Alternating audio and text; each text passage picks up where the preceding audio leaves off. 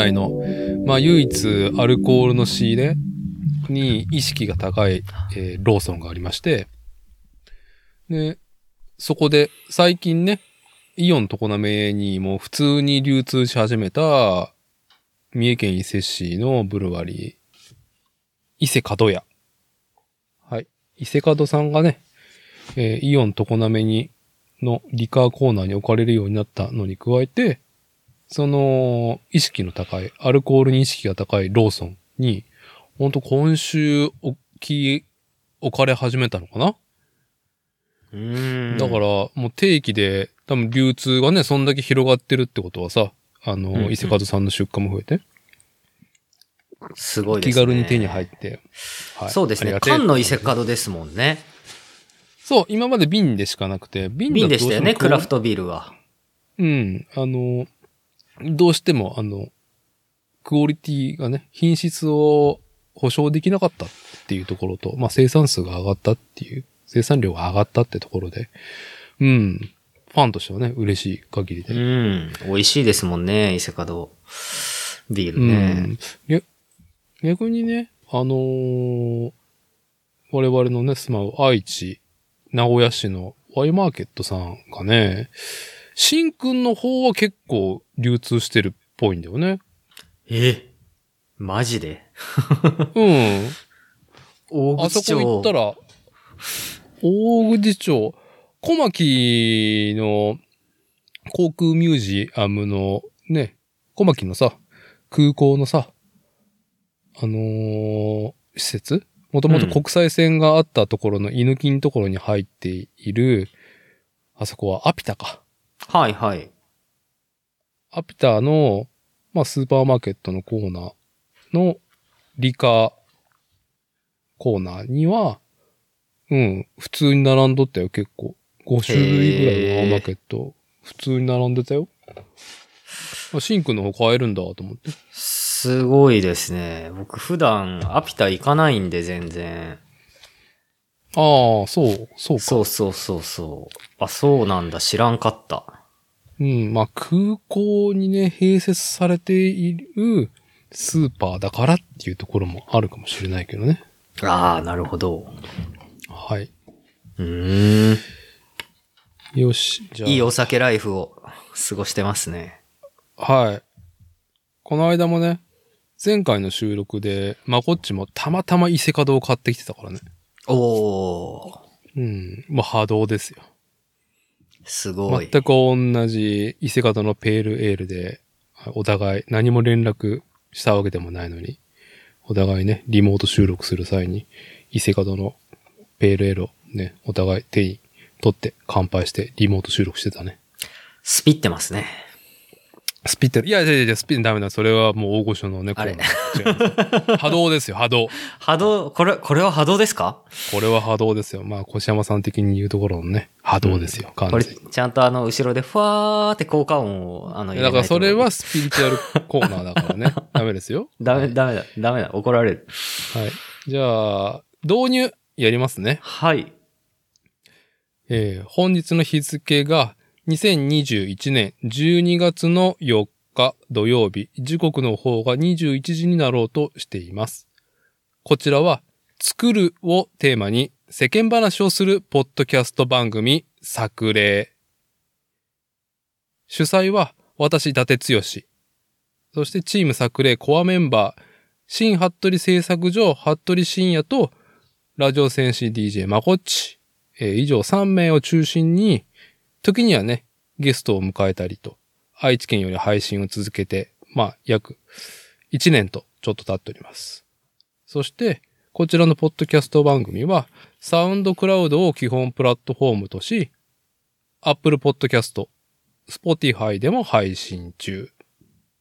っていうね、あれなんか今日は、ちっていうね、ね、プラスアルフ。はい。はい。ありまして。で、まあ続けてね、えーこのポッドキャスト番組、もうちょっと、えー加えて紹介しますと、まあ、現在ね、私、伊達とお話ししてるリモートで通話してるのが、愛知に工房を構える自転車フレームビルダー、新服部製作所の代表、服部深也。はい。はい。今夜よろしくお願いしますと。よろしくお願いします。で、服部深也、しんくんとのリモート収録は、主に自転車文化を中心に、ものづくりを語りつつ、野球、特に阪神タイガースや、あとは、しんくんの、そして私たちとの、まあ趣味の、まあ一致の一つとして、世界史、日本史など、歴史のね、話に、どんどんどんどん逸れていくっていうのがね、だんだん だんだん後半難しい話にね、酔っ払いながらなっていくっていうのが定例の収録スタイルですと。はい。で、コアメンバーでもう一人ね、ラジオ戦士 DJ マコッチとのリモート収録は主に、主催である私、伊達と共に初老を迎えて、初対持ちの二人が、日々の憂いと向き合う等身大のおじさん感を垂れ流すリモート収録会、えー続けております。まあ、このコアメンバー3名でね、現在は2020年よりコロナパンデミックというところで、この3名中心にインターネットにね、刻み続けているポッドキャスト番組です。という感じで、え、これ、あのーうん。今、カンペ読んでいったの？あ僕はね、基本カンペ読まないとちゃんと喋れないですよ。あ、そうなんですね。いや、すそごいなとんなに高性能じゃない。そんなに私高性能じゃないです。今あ、でもちゃんと作ったんですね。これを、この文章をね。そう、もうちょっとね、あの、スラスラスラっと言えるようになった方がいいかなとは思っていますけど、あの、僕はカラオケで歌の歌詞を覚えれる、覚えれるタイプではない。歌ああ。の歌詞を覚えれないタイプの方なんで。そうなんだ。え、でもカラオケって歌の歌詞覚えなくて、字幕を追いながら歌うものじゃないの？もちろんね、でも、カラオケをたしなんでいる方、愛好されてる方、でも、ある一定のレベルに達してる方で、あの、歌の歌詞は、なんかスッと覚えちゃう人いるじゃんああ。あ、の、カラオケっていうお店、サービスにね、あの、足を運ばなくても、鼻歌というか、あの、軽くね、こう、歌を口ずさめる方っているじゃないですか。歌詞が頭に入ってて。え、メロディー、メロディー、え？歌詞、メロディーだけじゃない、歌詞うん。込みで歌える人っているでしょ、一、聞いた、聞いてすぐに、え、聞いたことない曲をってこと？聞いてすぐにってこと？まあ、聞いて、ちょっと好きだったら覚えちゃうよっていう人。身近にいなかった、今まで？あ、僕、覚えますね。あの、ああ、覚える。今まで隠してたんですけど、うん。僕は、歌はプロ級には上手くないけど、そこそこ上手い方なんですよ。おや。あの、カラオケの採点あるじゃないですか。結構辛いじゃないですか。辛い。はい。最近はね。僕あれでね、95点取ったことあります。おー、なるほど。いろんな、なんか僕はそうも、こう、辛口になっていろんな要素でね、えー、ジャッジしてくるタイプのカラオケは、そうも言ってないな。言ってない方なんですけど、最近。最近と言ってもでも大学この10生、うん、僕もそんな言ってないけど、サークルズさんのあの、コロナ前の忘年会で一緒に行ったぐらいかな。定例だったね。でそうそうそうそう。はい名古屋のだ自転車店サークルズさんのう忘年ん、会ね。楽しかったですけどね。あの、え大学生のサイクリング部の、あの、学祭の打ち上げでも行ったんですよ。ーうん。よく行ってたんですよ、飲み会の後。で、うん。みん、なんかね、あの、仲良しグループがあって、うん。あのー大学のサイクリング部の先輩なんで、い一個上の先輩で、僕の一個上の先輩も、あの、自転車のフレームビルダーをしてるんで、サイクリング部の先輩が。はい。あの、愛知県尾張旭市に、あの、工房を構えるドバッツサイバ製作所さん。まあ自転車フリーク、ハンドメイドバイクが大好きな人からすれば、あの、新服部製作所なんかよりもよっぽどキャリアの長いね、あの、まあ、愛知県じゃなくて本当に日本でもあれほど作家性のあるフレーム作れるフレームビルダーはいないっていう、あの、まあ、そんなすごい、あの、まあ、今やそろそろもうレジェンドという域のね、大先輩の、レジェンうん、ドバッツさん。じゃないもう全国勤めてる。ではい。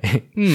勤めてるというか、まあ、あの、ビルダーもバンバン、バリバリね、あの、サイバさんと一緒にフレーム作っている出口くんっていう、う僕の一個上のサイクリング部の先輩がいるんですけど、はい。その出口くんとかとね、仲良しグループ4人、4、5人で、あの、うん変な集団を形成して、もうす朝方になってくるとみんな結構カラオケの部屋で寝るんですよね。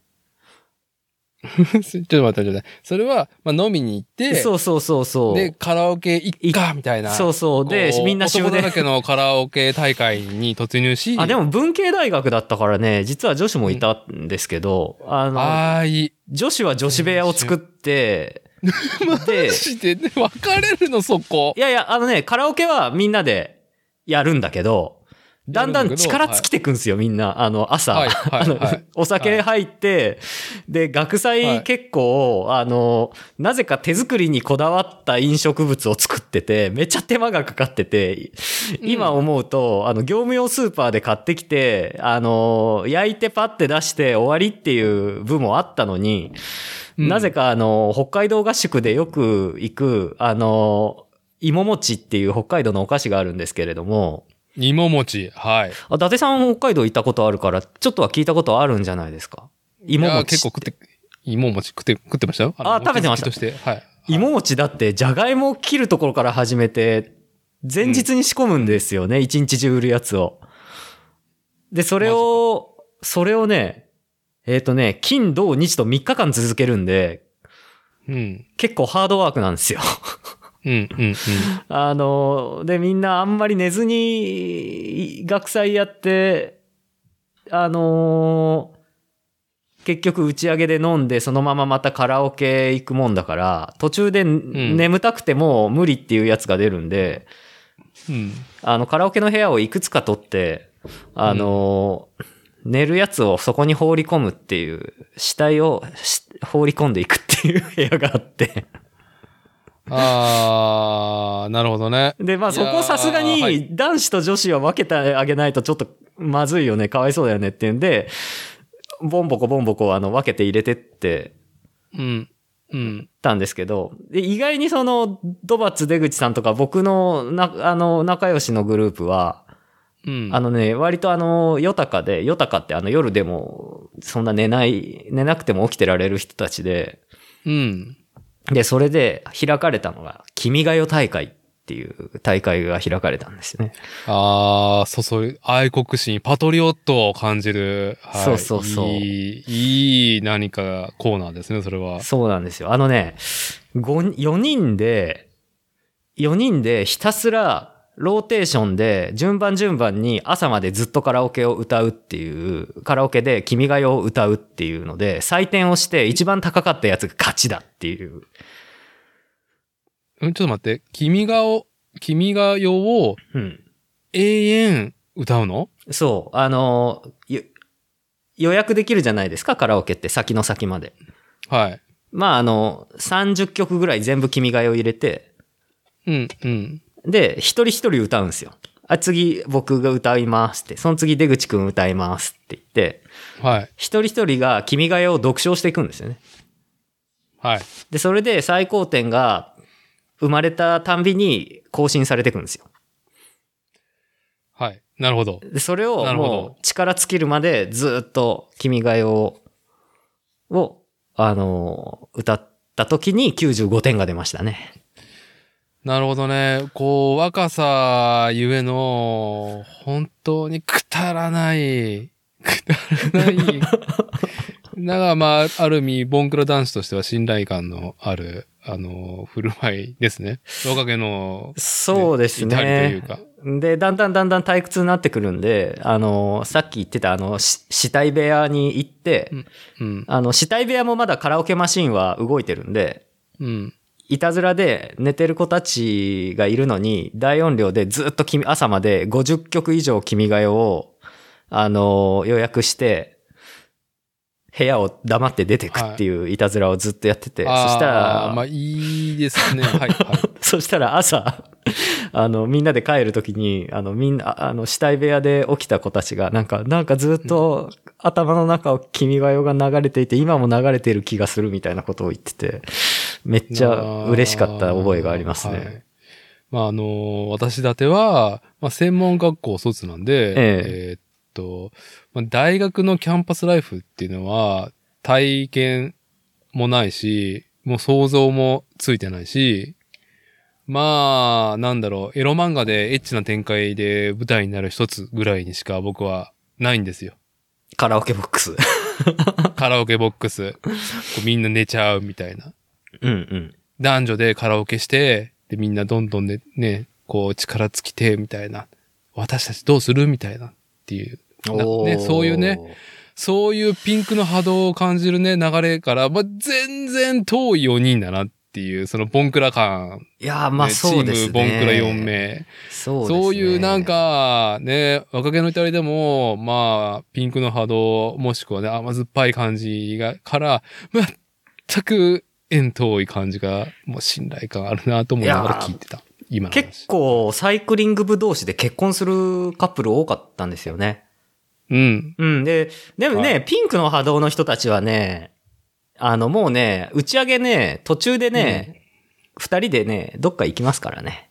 ああ、うんはいはい、もうね、わかりますよ。僕、ね、そういう展開、エロ漫画でいっぱい見てんで。まあ、全然、そうでしょうね。はい。ねそうそうそうそう。そんな感じのカラオケといえば、あれ？なんでカラオケの話になったんだ？カラオケ、あ、覚える人がいるよねっていうやつだね。音と。上手なんですよっていう、あそう。音もいいんだけど、その、まず、やっぱり、ね、あのー繰り返しになりますけど、えー歌の歌詞をすぐ覚えるタイプと覚えれないタイプ、全く覚えれないタイプまで行くと、僕は本当に、どんなに好きな歌詞でも、うーん、よほど反復してちょっとは覚えても、うん。時間経ったら忘れちゃうっていうタイプね、僕はね。ああ。でも、しんくんは、覚えてるタイプだ。歌の歌詞。ごめん、なんか好自信きなもの、興味が。ごめん、なんか自信なくなってきた。じゃあ、あれだよ。一問一句、え一問一句じゃない？一言一句か。一言一句かな？うん。もう、ね、間違えず歌詞を覚えてるっていう、そういう制度を求めてんじゃなくて、大体覚えてるわけじゃない？うん、そうですね。はい。あの、覚え方にも、あの、うん種類があると思うんですけれども、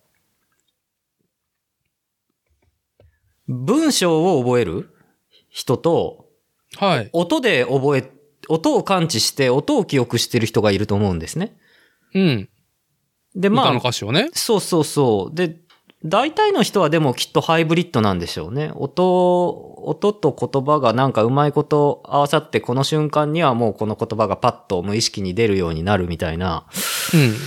そういう覚え方になるんじゃないかなと思うんですけど、まあよくわかんないですね。僕なんかはもう作業場で結構音楽自由に流せるんで、あの、うん反復しちゃってるから覚ってるのかもしれないって今思ったし、うん。まあ、この一年ちょっと続くポッドキャストのね、収録でも、しんくん、節々で、まあ、井上陽水の歌詞を引用して喋ったりとかさ。ああ。ね。皆さんお元気ですか？っつってね。いや、それはで歌詞じゃないからね。これはあの車の CM ですからね。セフィーロかなんか。セフィーロですね。はい。あの、うんクーネル遊ぶってやつ。はい。でそれではないっていうね。え？それ歌じゃないからって。だから、ああ、これは井上陽水のそうですね。うん。ね、あの、歌詞とかさ、ちょいちょい口にしたりとかは、今年か？日本語ラップというか、ジャパニーズヒップホップシーンにもね、あの、入門して、うんうん。こう、まあ、言葉のね、つぶてを浴びながら、こう、楽しんでると思われるんですけども、結構ね、あの、ライムというかパンチラインをね、こう覚えてる感じがするなとは思ったり。ああ、そうか。うんそうですね。リズムと、だから、リズムと歌詞両方ですよね。リズム、メロディー、言葉。あと意味とストーリー。はい。その辺全部合わさって記憶されるんだよな。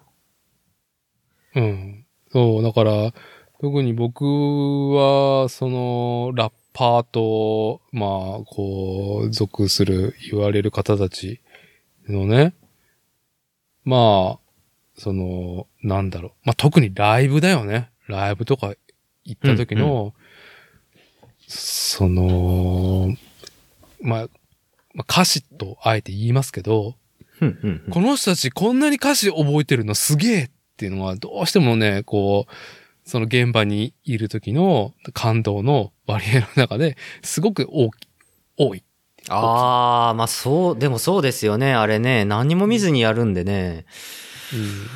まあ、練習してるといえばそうなのかもしれないけど。うん。うん。練習してるとはいえね、まあ、本業とはいえね、でも、あ、どちらかというと適性があるわけじゃないの？うんうん。そうですね。小さい頃あれだもんな。だって音楽教室のリトミックとか通わされてたし、しんくん？うん、一応ピアノも習ってたし、うん。小学校とかまで、合唱の伴奏やったし。うん。なるほどね。なんで、好きだったかもしんない。やっぱ、あと母親がやっぱり音楽す好きだから、うん。そういうその、車乗っけられた時に、だいたいいろんな曲、音楽流れてて、ユーミンとかがすげえヘビーローテーションで流れてたから、うんあ、のーなんかやっぱり、で、母親もずっと車の中では歌ってたんで、なんかああそううん、そういうのはあるのかもしれないですね。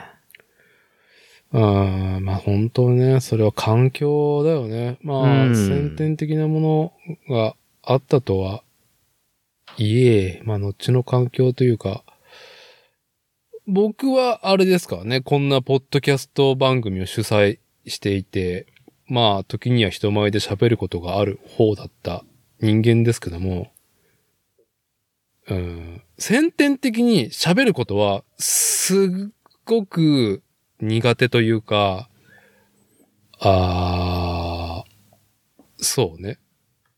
環境もなかったし、喋ることに関しては。不得意の部類だからね。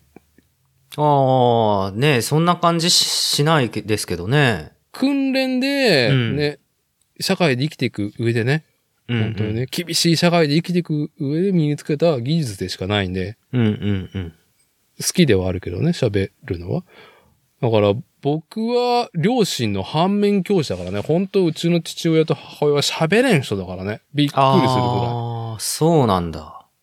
うん、本当に、社交力、もうね、なんだろう。10点中1か2だと思うよ。おーいいじゃないですか。寡黙な、寡黙な家庭、家庭というか寡黙な、僕、僕ね、寡黙な人間あ憧れるんですよね。あのい、や、それ、いや、もう逆もな、ないものねだりで、それ完う全に。ん、あのね、服部家はね、うん全員よく喋りますよ。あの、ああ、もうね、敬意を込めて言うけど、おしゃべりモンスターだよね。そうでですね。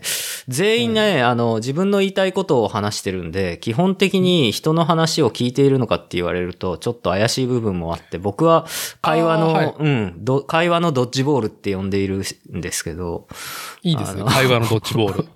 全力で、あの、相手の体に向かって投げるっていう、あの、だけど、あんまり、帰ってくる、キャッチボールにはなってなくて、帰ってくるボールを受ける前に別のボールを取ってきて、もう一回相手の体に向かって投げるみたいな、あの、うん。そういう、あの、感じの過程なんで。いやー、そのね、おしゃべりが、ソロ。いや、まず、こう、ま、僕のね、妻とかもね、まあ、おしゃべりモンスター。まあ、対外的にはおしゃべりモンスターではないんだけど、まあ、本当に、えーこう、うちではね、まあ、おしゃべりモンスターなんですけども、うん。もう、おめえいい返事しろよ、おいっていうのが根底にあるからね。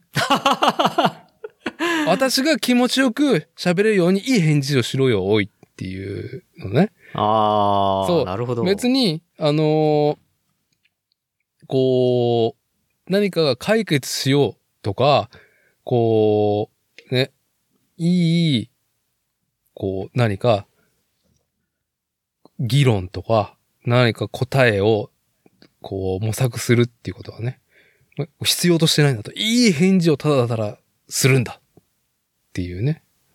まあん。立派なおしゃべりモンスターのね、スタンス。究極のね、おしゃべりする人間からするものの欲求だよね、それは。なるほどね。気持ちよく喋らせろと。で、あの、僕なんかね、例えば5人で、えーっと、飲みに行きました、つって。で、こう、今、しんくんが言ったように、ん？会話のドッジボールって言ったっけ？うん。ドッジボールだね。はい。会話のドッジボールね、される方が、こう、5人中4人いたとするよ。はい、はい。そうなると、何が起こるかっていうと、あまさにカラオケと一緒だよね。おうんと、俺の歌の番まだかなみたいな感じ？おー。なるほど。あの、なんか、い、あの、早く自分の番回ってきてほしいけど、ちょっとまだだな、みたいな、あの、喉から言葉が出かかってるのに我慢しているみたいなね。そう。で、あ、この人の歌終わったねみたいな感じで、おしゃべり終わったねってなったら、その話に繋がろうか繋がらないかも関係ない。私の番だから私が喋りたいことを喋るっていうスタンスで喋るでしょ、うんうんはいはい。?5 人中4人がそうだとさ、うん。俺喋らなくていいなって思っちゃう。そこに対して欲がないんだよね。あー。だって、ね。例えば、あのー伊達さん今の話聞いてどう思われますかみたいな意見を求められるシチュエーションでもないからそういう場所って。はいはいはいはい。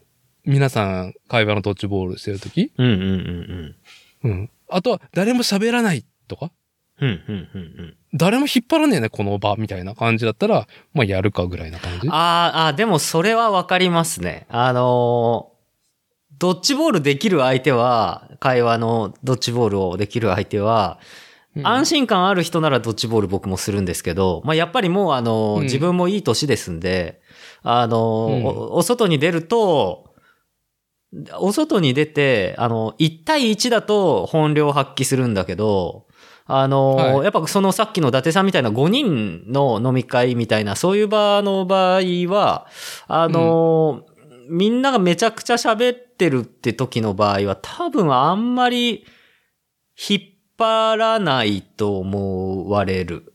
うん。うん、うん。あんで、またメンツにもよるしね。うん。別にもよるしね。そうそうそうそう。なんで、その、やっぱり安心してドッジボールができる相手だからこそできるんだよなっていうのははい。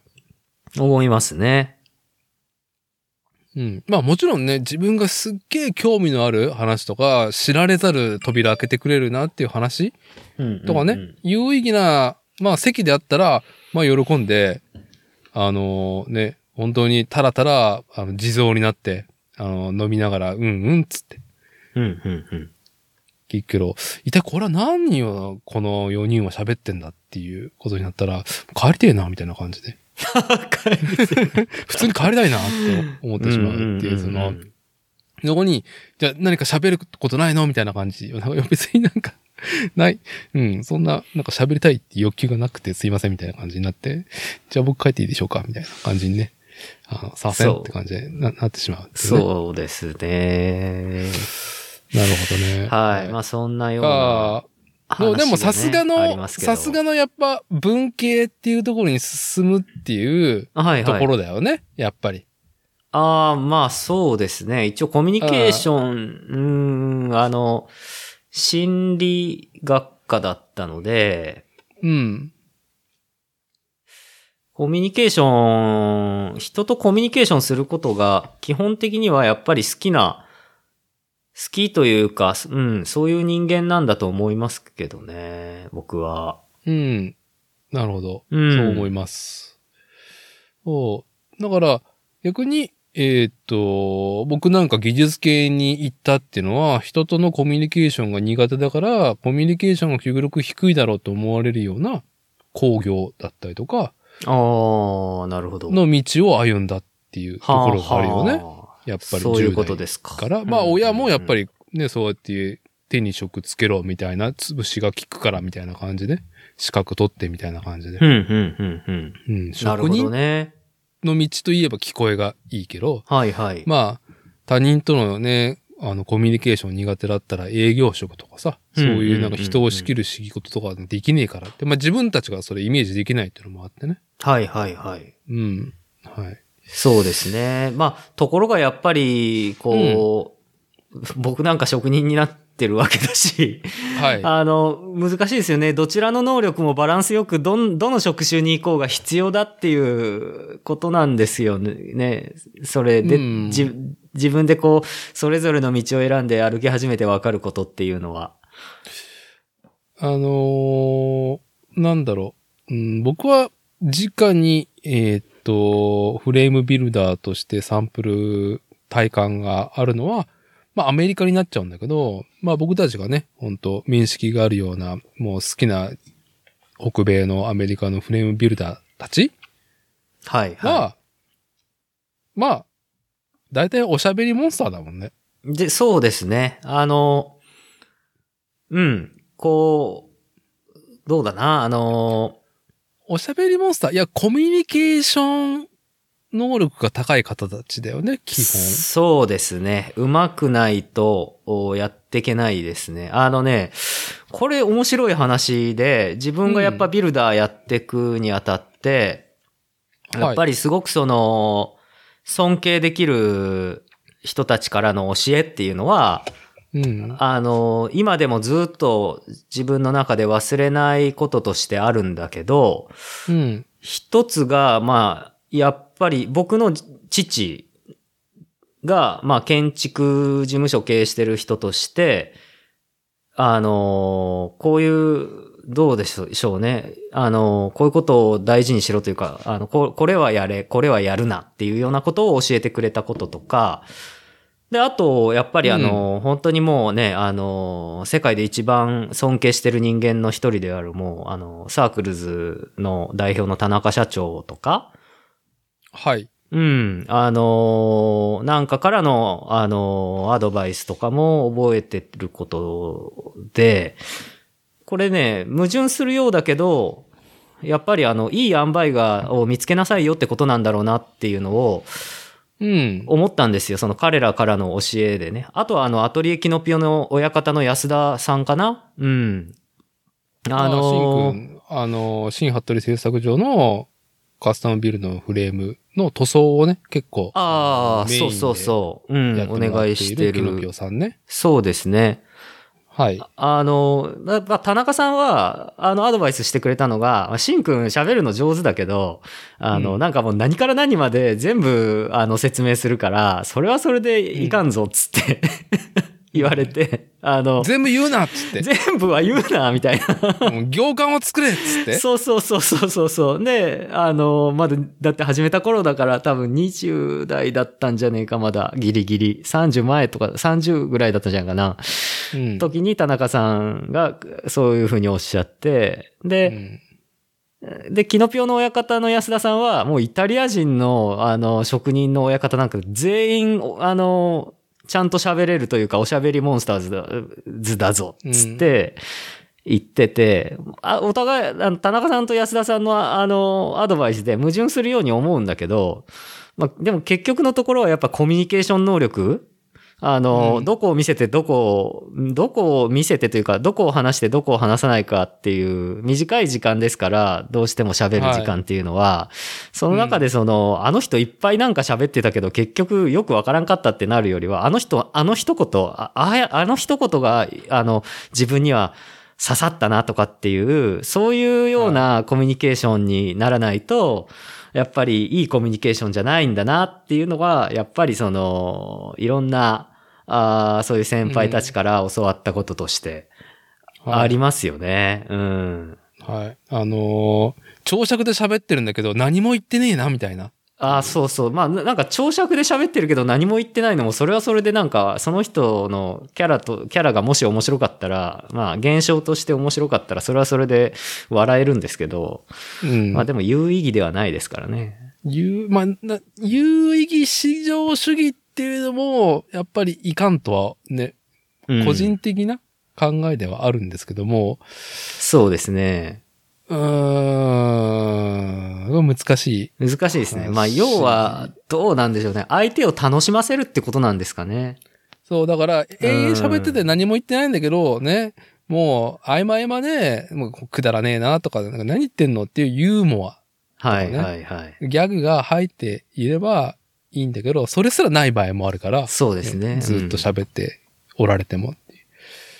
えー、そうね、その文脈ちらっと言って、まあ、随分ね、この言葉が、あの、こう、世を席巻して久しいですけども、あの、まあ文脈、うん。まあ、ココンンテクストテキスト、はい。コンテクスト、ハイコンテクストか、ローコンテクストか。テキストでも別に合ってると思うけどテ、キスト。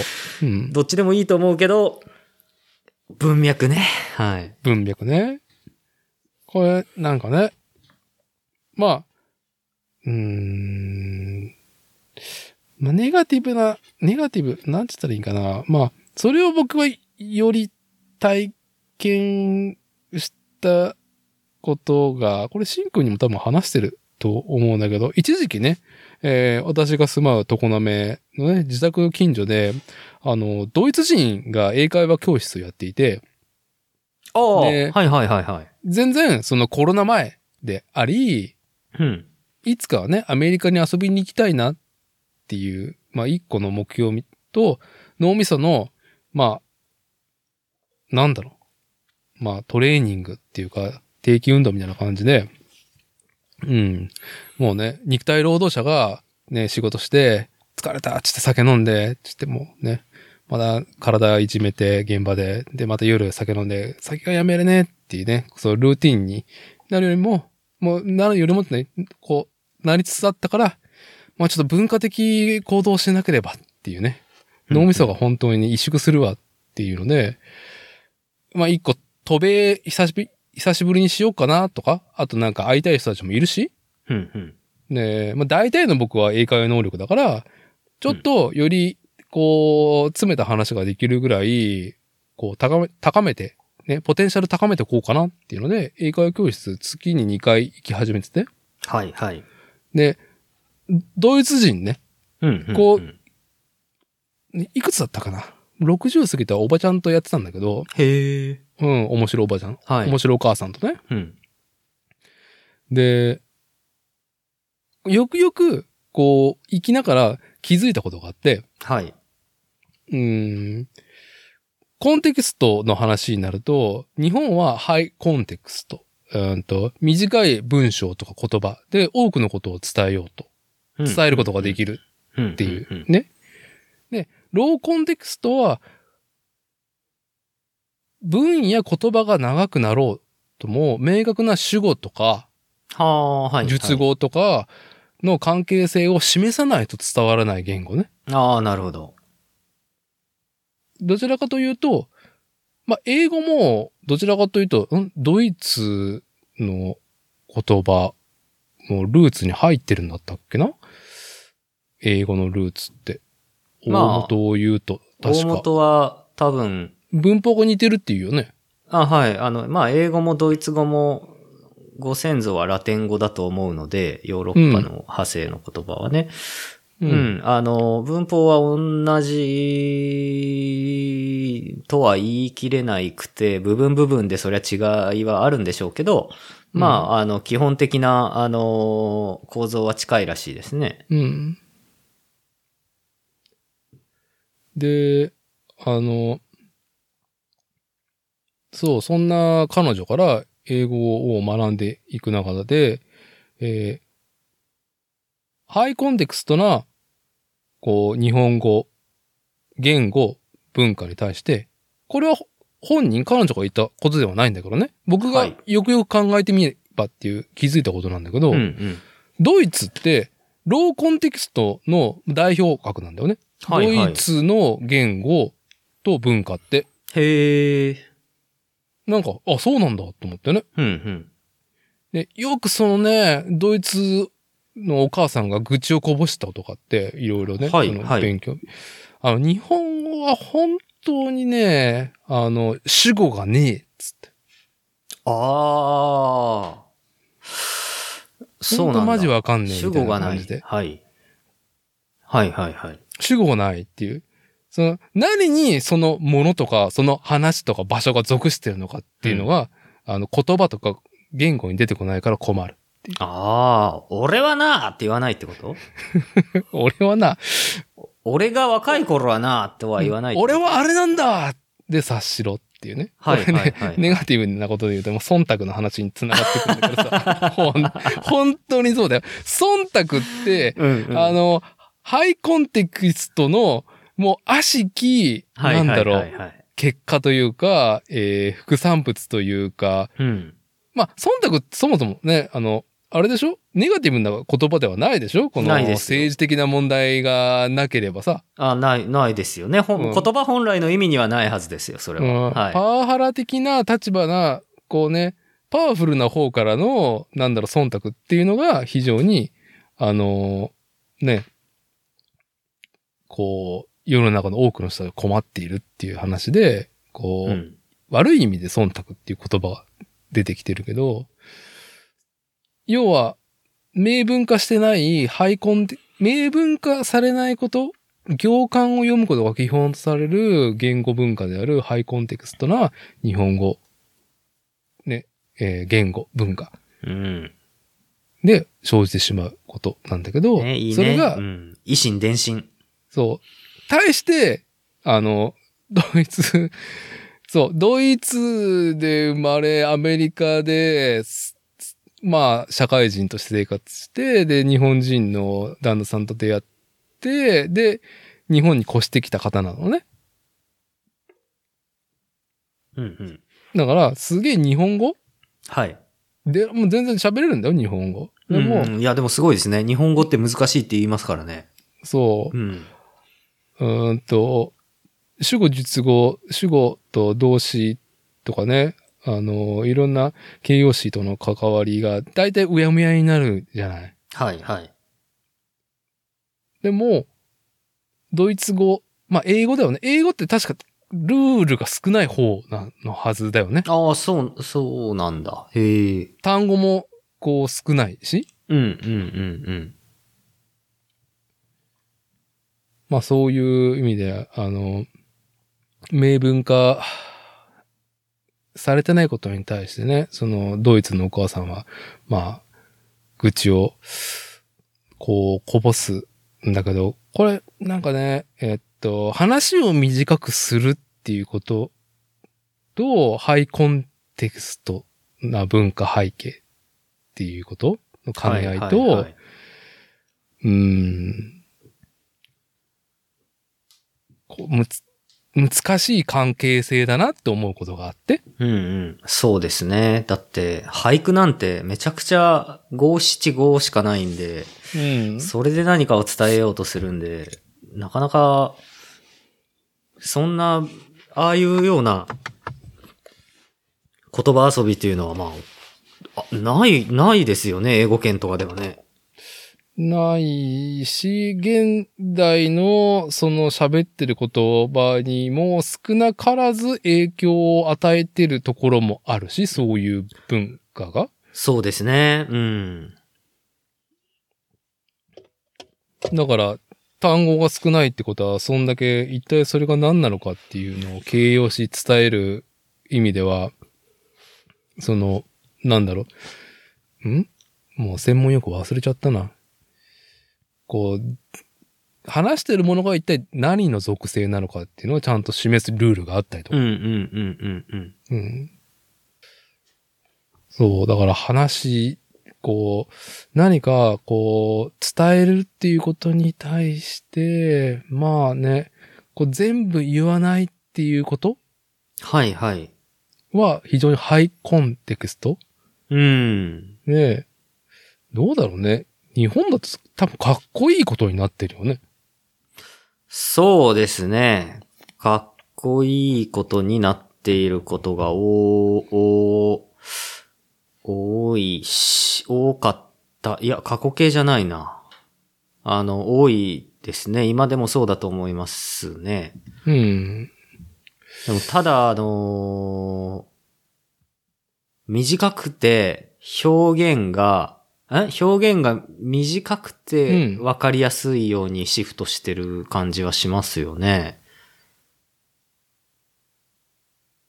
あ、い、今、その、行間があった時代から、行間を、その、なんだろう、こう、感じ取れない、こう、人たちの方が過半数だから、行間を示さないパターンの方が多いっていうことを言いたいってこと？それは。かなちょっと、わからないけど、どうだろう。よく最近、勝ちだわとか言うじゃないですか。物事がうまくいった時とかに。しかもうん勝負の場じゃないのに、勝ったわっていう時ある、ありません？なるほど。はい。あのあ、あとあれ、優勝したって言うじゃないですか。優勝したい。はい。あのまあ、あの、時折私が、あのね、あの、語る自己肯定ライジングをより短い単語で要約すると優勝したいになりますからね。そうそうそう。あ、でもあれ、ある意味ハイテ、ハイコンテキストなのか。そう。だって、誰が何で優勝したかとは言ってないからね。言ってないからね。うん。だからあれって、結局やっぱ日本人らしい、あの、今の自分の心模様を、あの、話してる言い方になるのか？うん。はあ、へえ、面白いなあまあね。シンくんもどちらかというと先生仕事の方だからね。作家ということで、ある意味というか、作家業だから、まあそういう、ね。風が見えたみたいなことの子ね。何その、共有するネタを、こう、内輪のネタをこう、ここで言うわけですか。まあね、さらりと流しますけどね。はい。風が見える。うん。はい。というね、こう、言葉を発しても違和感がない本人のみがまた、ま、本人だからこそ、まとうことができる言葉、ハイコンテクスト。うん。ね。シンくんも作家としてそういうのを作っていかないといけないわけでしょ？でサークルズの田中さんに言われたことの究極はそこなんじゃない？究極はね、究極だよ？あくまでも。そうなんだ。なんでしょうかね？うーん。あ、でも、そうか。うん。安心安全とか？そうデジタル田園都市構想とか？全部言わないと伝わらないっていうね。しかも全部言ってもいまいち伝わってないみたいな。あの、全部言っても何も言ってないってないっ。ていう。いや、対して息の呼吸状態になってしまう。息の呼吸ですよ、本当に。あのー、しんくんとの収録会でこれ、話したことだったっけな？うん。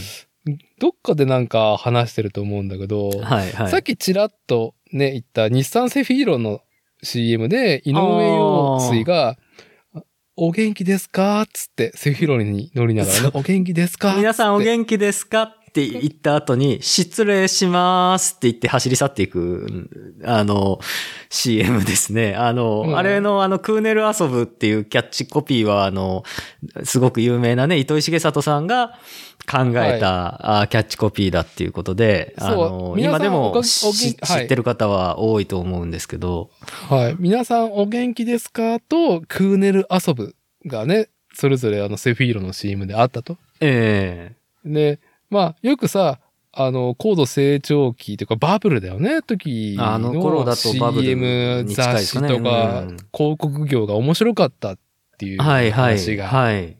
あり、ええクーネル遊びって、で、それ一体車を売る上で一体何なの？みたいな。そうだよね。あー車をすごいよな、で あれ。うん。で、何？陽水がどうした？みたいなっていうまあことじゃない。井その車は陽水さ何なんだって言ってそうだよね。井上陽水が出てくることも珍しかったですよね、きっと。テレビきっとねあれ確うんか、何かあの、しんくんがシェアしてくれた YouTube 動画でなんか、もう CM とかやりたくなかったんだよねって、なんかね、あこぼしとったもんね、確か。そうそうそうそう。いうのよ。そういうのは、みたいな感じ。言ってましたもんね。あのー、別に CM 来たからって、糸井さん待ってました。僕待ってたんですよ。嬉しいですとはならなかったんですよねって、井上陽水は言ってて。ね対談で言ってたよね。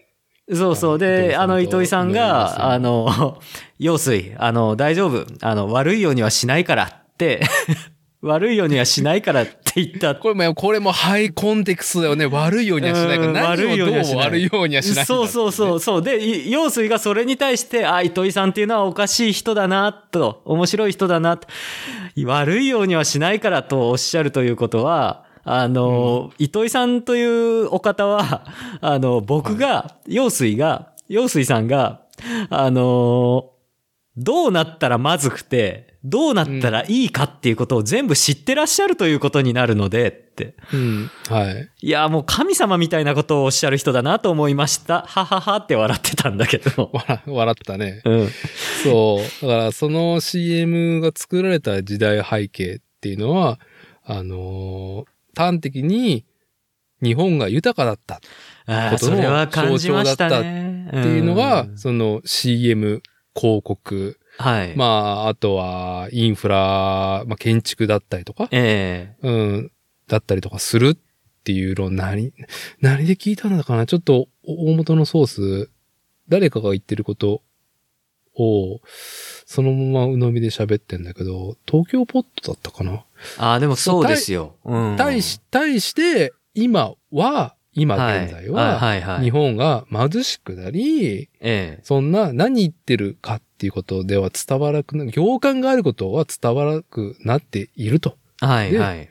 じゃあ、どうする、どういう歌い文句がね、はびこってるかというと、安い、早い、うまい、間違いないだね。安心安全。安心安全。う。うんん。こう、なんか、ね、いいよね。考える余地がないっていうね。うん、そうですね。余裕がないからね。あのーまあ、よしあしは置いといて、あのーまあそういう風な現象になってくっていう、自然にきそういう、あのー消費行動だったりに、に帰結していくっていうのは、まあ、なるほどなと思いますし、まあそれこそさっきのあの、母親がよく聞いてたユーミン、うんユーミンも、言ってて、あの、景気がいい時代だからこそ、あの、アイロニックな、あの、曲とか、エキセントリックな曲とかが流行る。あの、悲しみっていうのは贅沢品、悲しみをなんかこう、おアート作品としてめで、めでるのは一つの贅沢品なんだって言ってて、はい。景気がいい時代にはそれをやる余裕があるので、あの、そういうものを作るってはいうのをユーミンは言ってましたね。うん。いやー、なんかね、ちょっと悲しい話方面に行ってしまうんで、まあ別に今が悪いとか、昔は良かったなっていう話じゃなくて、まあそういう差があるよねっていう。まあねハイコンテクストとこのねうんローコンテストのね。もうこの話はもういろんな人がもう擦りまくってきた話題だからもう別に今更ここでね、我々が話したって何の新しいこともないんですけど、まあ、でも、これハンドメイドの自転車界隈に当てはめると、あの、前よく言ってたあの、エンベのカーボンフォークとクリス・キングのヘッドセットつけてかっこいい塗装して、それの凄さ、奇抜さを競い合うっていう、みんな同じ、あの、作り方に、こう、あの、集約されていくことと、あと、あの、僕が憧れ始めた頃のハンドメイドバイクのもっと、もうちょっと多様だったっていうのは当てはまるのかなって今思ったんだけど、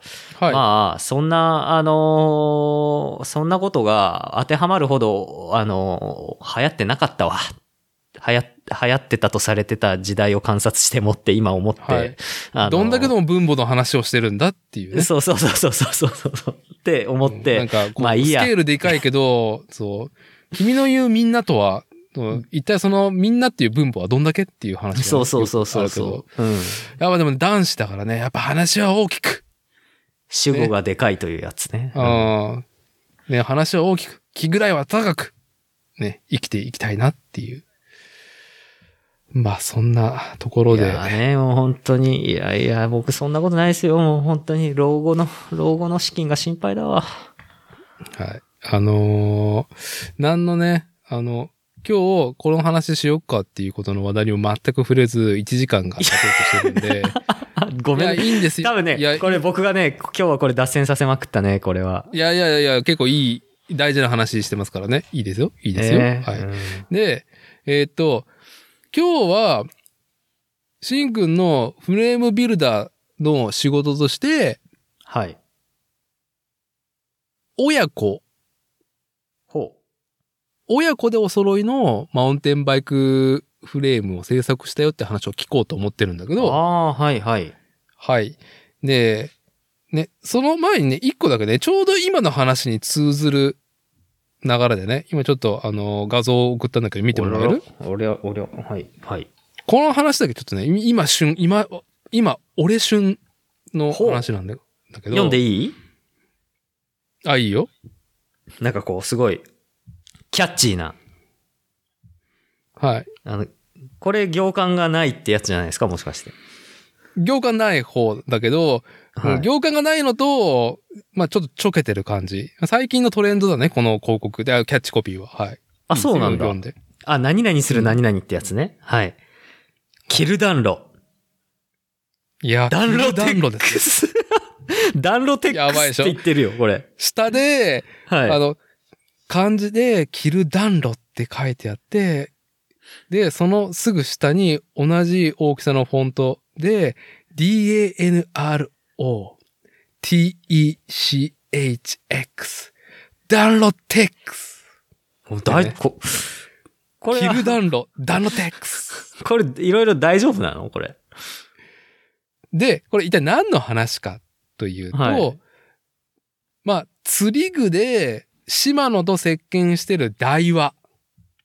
うんうんうん、はいまあ、ツール？釣りのツールも含めて、あのはいはいいろいろね、島野さんもね、やっぱアパレルやってるんだけど、同じく、ダイワもアパレルやっていて、で、これ、アンダーシャツの商品名なんだよね。着る暖炉。これ某、商品名ではないね。商品の、あの、メインキャッチコピーね。着る暖炉。ええ暖炉テックス。これ某、某あの、某はい N クロ、N じゃねえや、あの、ユークロさんの、あの、はい。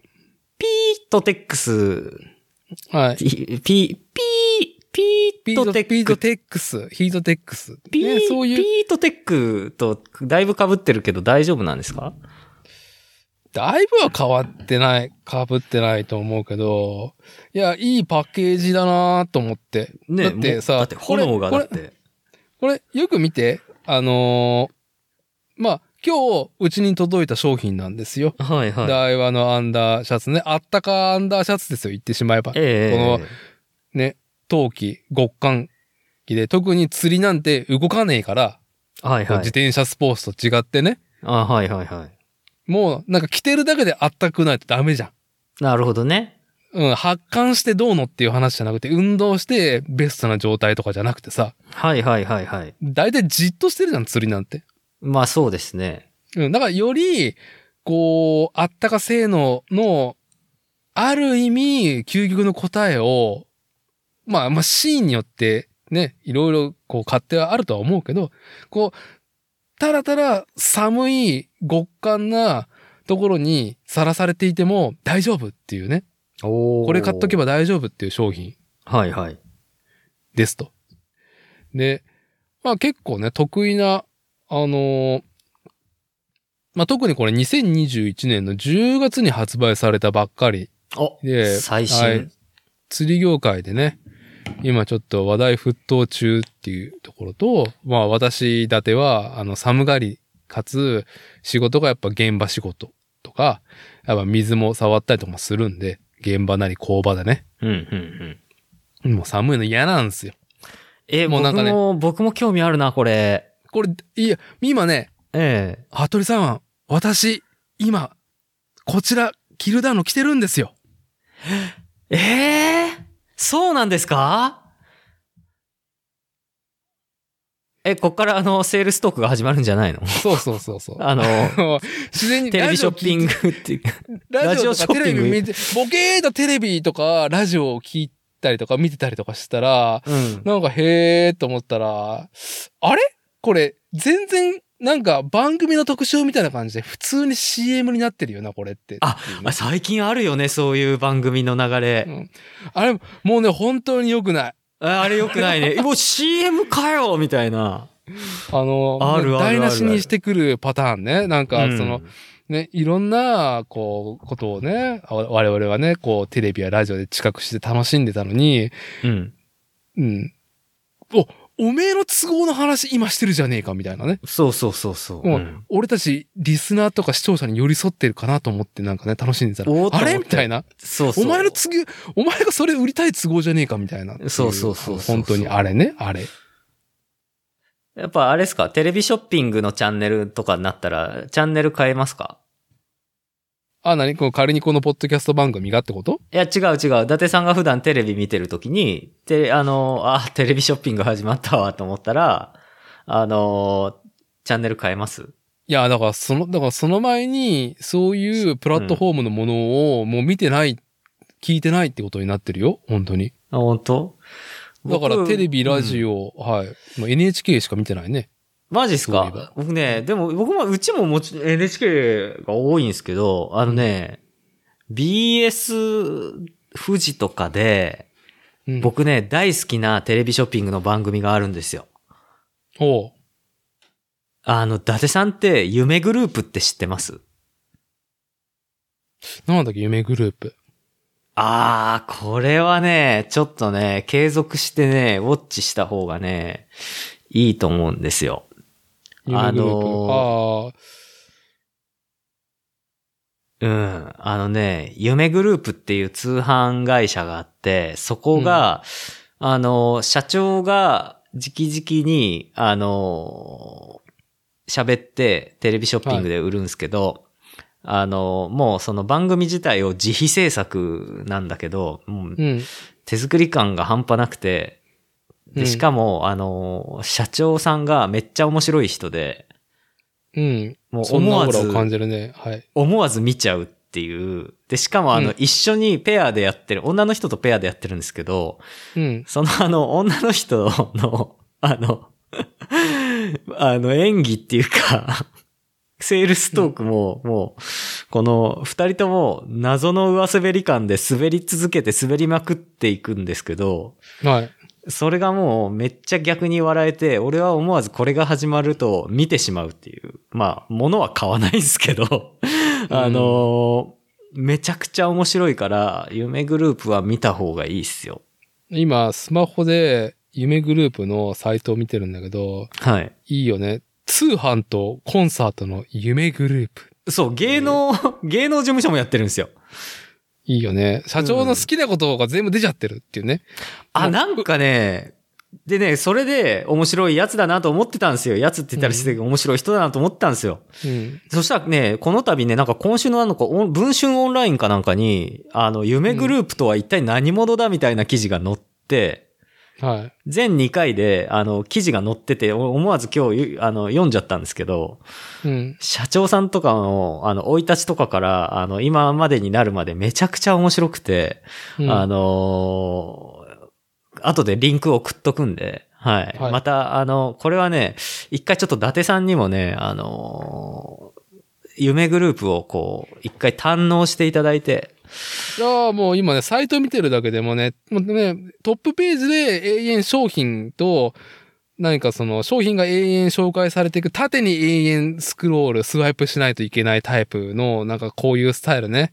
そうそうそうそう。で、後半になっていくと、ね、小林幸子とか、藤彩子とか、細川隆とか、もうなんかね、もうすもうね、谷町としてのいい振る舞いされてるんだろうなーっていうね、あの、芸能関係の、夢グループ主催の歌謡祭とかのね。いやいや、結構、ここ、豪華ですよ。あの、歌会で言ったら、所だいぶ属してる。豪華だよ。だいぶ豪華だよ。小林幸子さん、黒沢敏夫さん、小林明さん、あの、あれだよね、スター西、あ、じゃあじゃあ、錦野明だ。錦野明さんだね、スター錦野とか。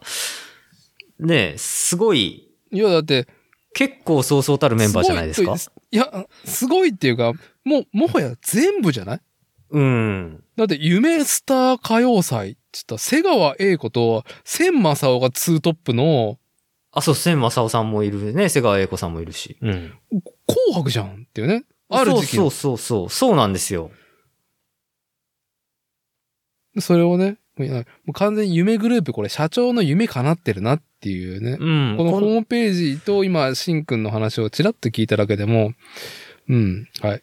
これはちょっと、これきっかりで後後日の宿宿題そうそうそうそうはいあでも結構ね、芸能界に革新、革命的なマネジメントを持ち込んだ人物でもあるんですよ。うんこのあの、社長さんは、夢グループの。うん。うん、それもね、また、おいおい、はい。まはい。あじゃあ次回のしんくんとの収録会のね、まあネタにするということで、そうですね。まあ今回今回は導入ってことで、導入ということで夢夢グループの、はい。うん、なんかね、社長さんの喋りが面白いんですよね。あの、不思議な鉛なんですよ。なるほど。めっちゃなま、めちゃというわけじゃないけど、なんかなまってて、あの、はう、ん。イントネーションと、あの、文節の区切り方が特殊なんですよ。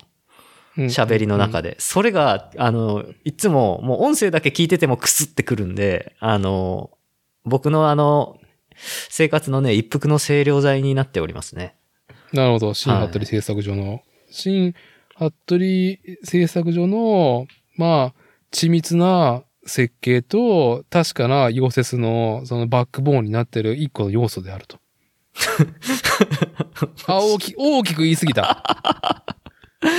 あの、ちちょっと品がない業界、品のない業界のこと言っちゃいました、僕今。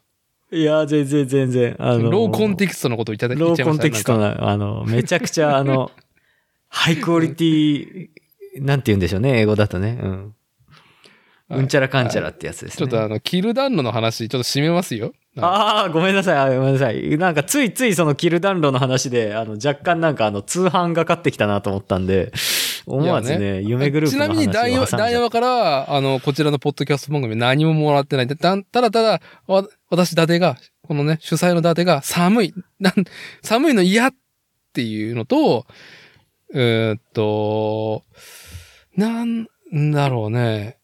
そうそう、だからパタゴニアだったりとか、えー、パール泉とかのね、サイクル系のものとかも使ってるんですよ、それなりのものをね。はい、で、一個あるのは、選択を繰り返すと、あの、あったか要素って多分減ってくんだよ。絶対減ってる。うん、使っていくとそうだよね。うん。うん。あのーもう今は使ってないけど、ユニクロのヒートテックも選択続けると、おめえどんだけ伸びるんだっていうぐらいさ、うん、うん、うん。M がさ、3L ぐらいの大きさになっちゃう。ああ、ねで、薄くなるよね。薄くなるじゃない？うん。あ、密度が薄くなったら性能落ちてるわけじゃない？どう考えてもね。どう考えてもね。うん。はい。で、あの、だから、ん？ウール、なんだっけ、メリノウールか。はい、はい。の、まあちょっといいインナーか、新しいの買おうかなって物色しててね。うん、うん、うん、でもな俺、そんな現場仕事ってもう瞬発力でしかないから、うん。はい、はい。だから基本寒いんだよね。だから、オラオラオラってやったらしばらく、あの、なんか、ね、ローパフォーマンスでやってきて、うんやっていって、で、ね、こう重機使いながら、あ、これまた、あれだ、人力、人力力技だっていうので、オラオラってやる。スポットスポットで力、ね、フルパワーでさんとかから、はい、はい。こう、体温め、温まった状態を、なんだろう、自ら作れないんだよね。ああ、わかる。うん。それが、ちょっと体にダメージ大きいから、基本温めててくれよ、俺のことをっていうものを求めていて、はい、はい。で、まあ、あの、確かに、メリノウール、いいけど、うん。あの、寒いのと、こう、ちょっとそんなに寒くないの間の調整してくれるのは、でもね、あんま寒くない時チクチクするんだよね、僕の肌にはね。敏感肌なんですね。敏感肌なんで、ちょっとね、なんか、こう、うん、着ていたい。着るのに寒いからしょうがないっていうのはどうしてもあるの。ウール感のね、仕組みがあって。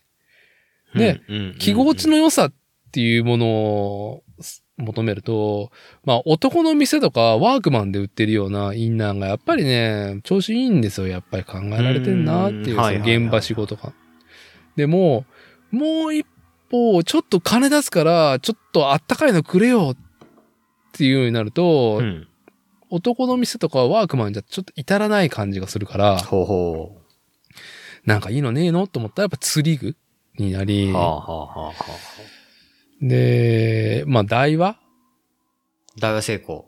がうん。新しい新商品で話題沸騰中っていうので新しい新商品って言った、今。もう、今日の息の呼吸。今日の息の呼吸。頭痛が痛い。頭痛が痛頭い。痛が痛い。上げ足取りやめろよって話なんですけど。これ思わずね、ありがとう反応せざるを得なかった。はい。いやもうね、本当にリスナーの方も今、震撼するツッコミだったと思う。僕のね、なんこうね、じ、なんていうの、ナチュラルなボケでしたけども。そう。やっぱ、そう、なんかね、こう、ダンロテックっていう名前？大和製鋼がお届けする新開発素材、ダンロテックで暖かさが持続するアンダーウェア。DU-2021T トーナメントダンロテックアンダーウェア。おー。もう YouTube 見ちゃったらね、買うしかないみたいな。あ、それ YouTube であったんですか？いやいや、もう今時 YouTube の CM を作ってますよ、大へー、すごいなぁでね、もう、で、ダンロテックね、うんみたいな感じで、へえと思ったけど、商品届いたらさ、もう、パッケージがさ、暖炉の火しかで、ね、こう描かれてないわけじゃないですか。はいはいはいはい。その暖炉ねみたいな。なるほどね。で、キャッチコピーはキル暖炉ですよ。で、まあもう袋開ける前からもうね、もうおじさん楽しくてさ、キル暖炉ってみたい。また大きなこと言ってたいわ、さんもみたいな。キル暖炉って、つって。で、ねどうだったんですか？今日ね今日なんかほんと寒くなったじゃないですか。今日なんかね、もう今日寒かったわ。寒か作業場。で、夕方届いて着てみたんですよ。はいはい。キル暖炉でしたね。い やー、な、な、なんやだかやだ回し物なの？まるで暖炉の前にいるみたいだ、みたいな。暖炉があるうちに住んだことねえだろうって話なんですけどね、大体の人は。うん日本人、んち、人んちの暖炉しか体感したことないよね。まあ、焚き火とかね、あの、輻射熱がすごく来てるよ、来てる、来てるみたいな。マジで？正面、正面だけではないみたいな。ええはい嘘、すごいな。俺も買おうかな。いやーね、これどうだろう。8000いくらが定価で7000円台ぐらいで通販で買えるかな？お早めに。あーあ、でも結結構構いい値段するね。うん。欠品してるよ、欠品。え、もう欠品してんんだ？へえ。結構欠品始まってるから、はい、お早めに。なるほ。ど。ダンロテック。そうか。いや、ほんと今日ね、久しぶりに作業場で、やべ、寒くてはかどらねえって初めて今シーズン思ったんだよな。そう、だから、だからさ、寒いとさ、まずさ、第一歩が踏み出せないじゃん、作業の。うん。てかもう、もうあの、嫌だなーって、嫌だなー自分ちのあみの、部屋の、自分の部屋のもうお布団に逃げ込むよ。はい。あのね、うん生物としてね、それはもう自然な、自然な振る舞いですよ。いや、ほんとね、これぜひ、あの、どうだろう。うーん、着心地、まずね、着心地すげえいいから、へえ。うん。まあちょっと僕まだこれ、あの、現場仕事とかで、こう、瞬発力の高い、なんかガッとさ、体のね、こう筋肉をゴーンって使って、体温がガツンと上がってさ、ちょっと汗ばむっていう状態はいはい、はい。でどうなるかとか、うん。まあちょっと、こう、斜面を駆けずり回っったりとかして、すごい体温が、体が温まっちゃうような状況っていうのは、まだこの暖炉テック着てさ、あの、体感してないんで、まだね、今日届いたものをね、着てるだけなんで。あらね、もうね、いいですよ。あもう今、今現在ね、私立ての収録環境をね、えー、まあ、家族に配慮し、倉庫の中に車を入れ、はい、車の中に収録機材を持ち込み、肩身が若干狭そうな感じでやってんですけど、もちろんあれですよ、車のエンジンもかけてないから、あの、エアコンもなく、こう、言ってしまえば、自らの発熱だけで車の中が温まってる状態なんだけど、もう暖炉テックがあったらね、ほら、今これ、これ、今僕あれでしょ？もうこれ、これ、今、お見える。暖、これ暖炉テック、暖炉テック。み、見える。私にもインナーが見える。はい。はい。で、あの、ダウンをいつもね、着ようと思ってるんですけど、もうダウン着なくても大丈夫っていう現在の気温だと。ほー、はいすごいですね。はい、以上です。僕が今日一番ね、2021年12月4日一番何が言いたいかっていうのは、今週いろいろ収録前に考えてたことを、すべて凌駕し、はいはいはい。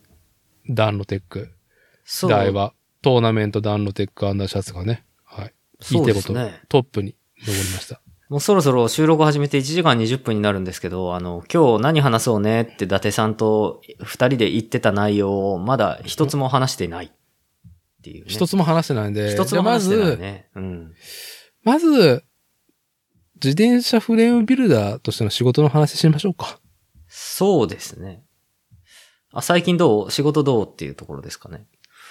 ああ、いや、まあ仕事どうっていうところでね。あのーい、ろんなことをやっているのをね、SNS 頼りでは拝見していますけど、が一番、こう、僕自身にキャッチーだったっていうことで、先ほどもちらっと紹介した、親子で揃いのマウンテンバイクのフレームを新服部製作所で製作したよっていう話があるじゃない。ああ、ねはいはい。うん。で、塗装も、キノピオさんで美しく仕上げて。ああ、そうですね。親子でお揃いのおカラーでね。はい。そう。で、なおかつ、これを依頼してるのが、このポッドキャスト番組でも、まあ、ゲストとして迎えた。まあ、僕も、まあ、マウンテンバイク界隈で楽しんできたりとか、まあ、あれこれ活動してきた経緯もあって、うーん、よりどちらかというとそっち方面でも、今、全力で活動されている、ハッチーね。はい、はい。ハハチスカと。智也、ハッチ。えー、現在は、新城地域おこし協力隊。新城地域おこし協力隊が、ちゃんとしたイントネーションだね。うんうん。、で、あとは、アパレル制作、まあ、受け負いもする、ブランドかつ、アパレル制作のサポートをしている CLT。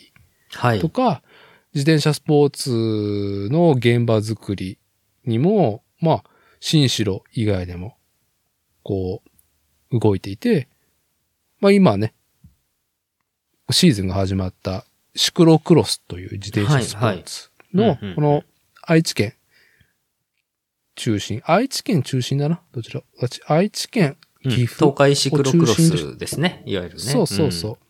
東海シクロクロスの、はい。はい、シリーズの運営とかね、携わっているハッチが、シンくんのところを訪ねて、まあちょっとマウンテンバイクフレームをっていう話なんだけど、はい。ちょっと、この話、続きをシンくんの方からちょっと紹介してもらえばと思いますが、良いでしょうか？ああ、はいはい。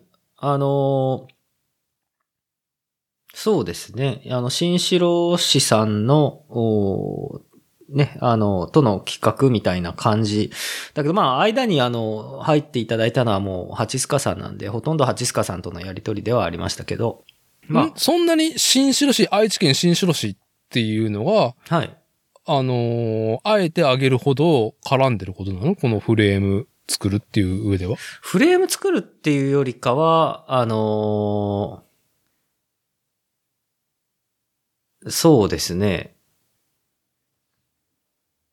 うーん、開発の一環で、新城の、その、の、マウンテンバイク、新城のフィールドにあった、あーハードテールの、こう、あの、取り回し、子供さんでも取り回ししやすい、子供とか女性でも取り回ししやすい、自転車のデザインと企画、企画、デザインを依頼され、していただいて、で、そのテストバイクとして、テストバイク、あ、まあでもいいか、テストバイクとして、ハチスカさん親子の自転車作らせてもらったっていうところかな。うーん。はい。なるほど。うん。なんで、どっからもう一回スタートしよう、本番。じゃあ今なんか悩みながら、こう、テストバイクって言ったところでいいと思いますよ。編集点は。あはい。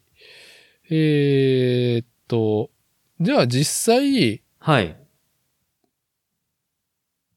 こう、マウンテンバイクフレームを制作する上で、直にね、うん。折衝したっていうか、話をね、面と向かって進めていったのは、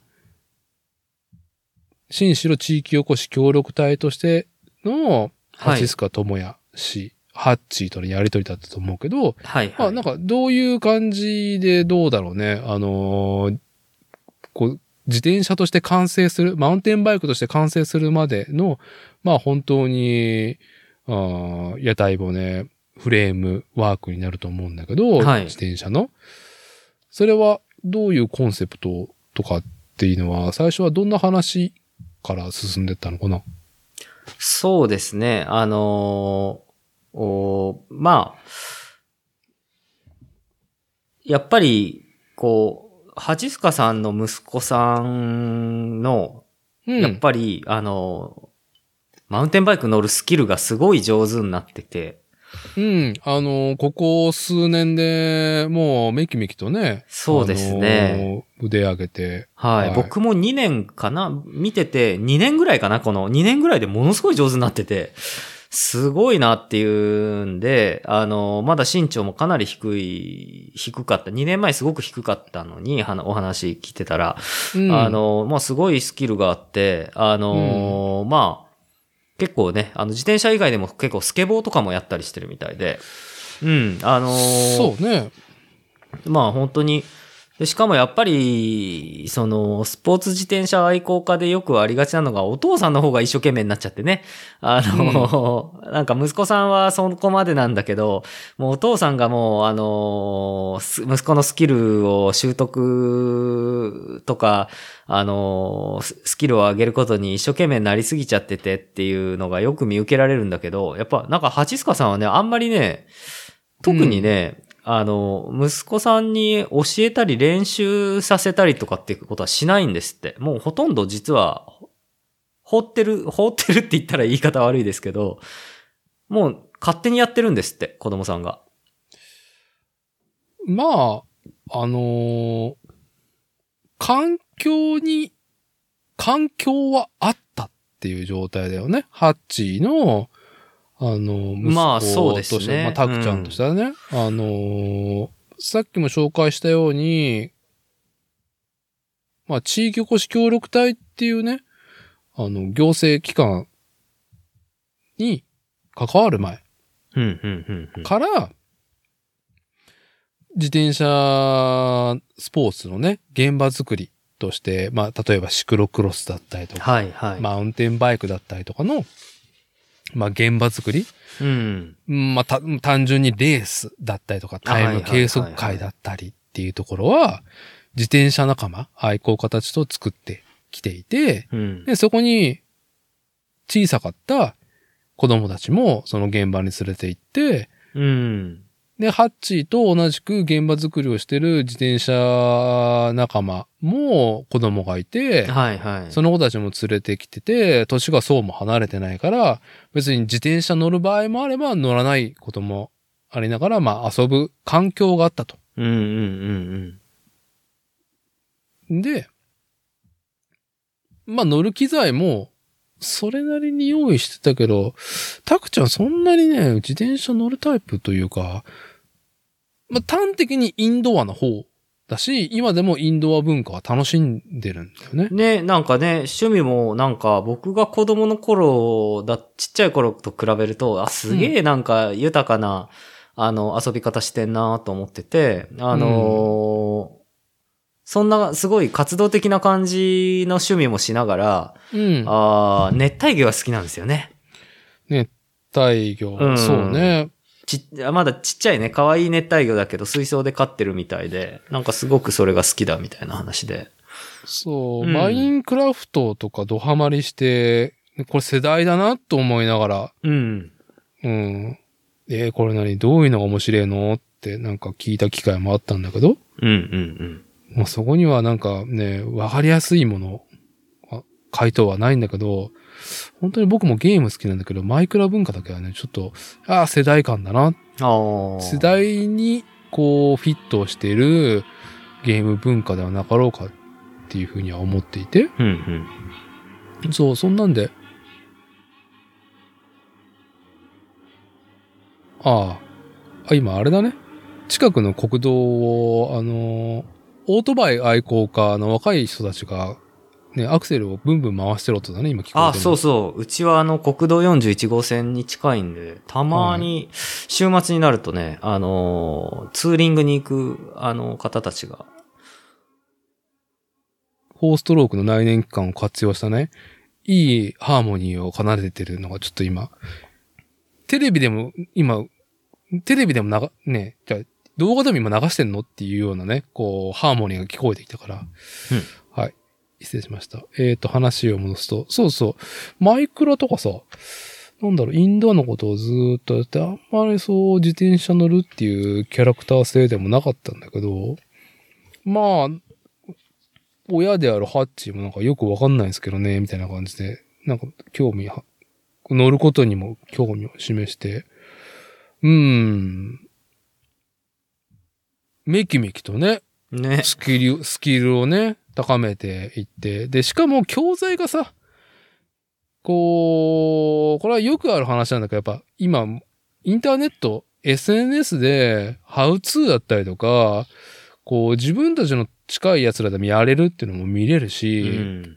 ハウツーもあるし、うんうんうん。で、それに加えて、環境と機材もあるからさ、まあ、自然、はい、はい。自然となったっていう成り行きだよね。ね。うん。すごいなで、まあ、その、子供にも、こう、フィットしたマウンテンバイクフレームもっていうね。そうですね。ハッチー本人、親である、ハッチーのマウンテンバイクフレームと合わせて、え息子のタクちゃん専用のマウンテンバイクも同時にオーダーして、で、どうだろう、結果として、キノピオさんで、でね、えはいはい。アッチーのとこでやってる、あ、CLT って言っちゃダメだな、もう。あの、ハッチー。アーバンデアってやつですね、あのね。アーバうんンベアか。アーバンデア。アーバンデアだ、失礼。はい。でもあるし、まあ、ハッチーがずっとやってきたブランドイメージがブルーだったから、まあ、それも合わせて、バイクもね、なんつったらいいの、うんキノピオさんの塗装でね、すごい金属味のある光沢の、渋い光沢のあるブルーだよね。そうです薄ね。いまあ、あの、これマットなん、マット塗装なんですよね。マットカラーなんですよね。くうん。ああ、そうなの。写真だけ見てると、なんか、こう、メタリック感も感じるぐらいのね。うん。あの、そうそう。でもこれ色も結構、息子さんがこれにしようって言ってくれたみたいで。へえ。うん。それでお揃いのね、あのマウンテンバイクで。やっぱり子供用マウンテンバイクともなると、あの、ちょっと一昔前のクロスカントリーマウンテンバイクみたいなヘッドが立った、ちょっと、うん。あの、しジオメトリー設計のマウンテンバイクうん。が子供用マウンテンバイクっつって、あのー作られてることが多いんですけど、大手メーカーだと。でも、うん今回ちょっと、あの、まあ、本当それこそね、この、この間というか、ちょっと前からずっと伊達さんも言ってるあの、子供にこそあの、子供騙しはやめようというので、あの、はいジオメトリをちょっとこう、本当最近そのね、あの、クロスカントリー MTB ともいえども、ヘッド角を寝かせてね、あのまあ、うんあースラックしたあーヘッド角のトレイルバイクが増えてるじゃないですか。はい。うん。で、それを、そのコンセプトを、あの、極力ジオメトリー保ちつつ、その、こう、子供さんとか、あの、女性の方とかね、小柄な方でも、お乗りやすいように設計した、あーせジオメトリーなんですよね。マウンテンバイクなんですよね。うん。うん、うん、うん。これ、ホイールサイズはハッチとはい。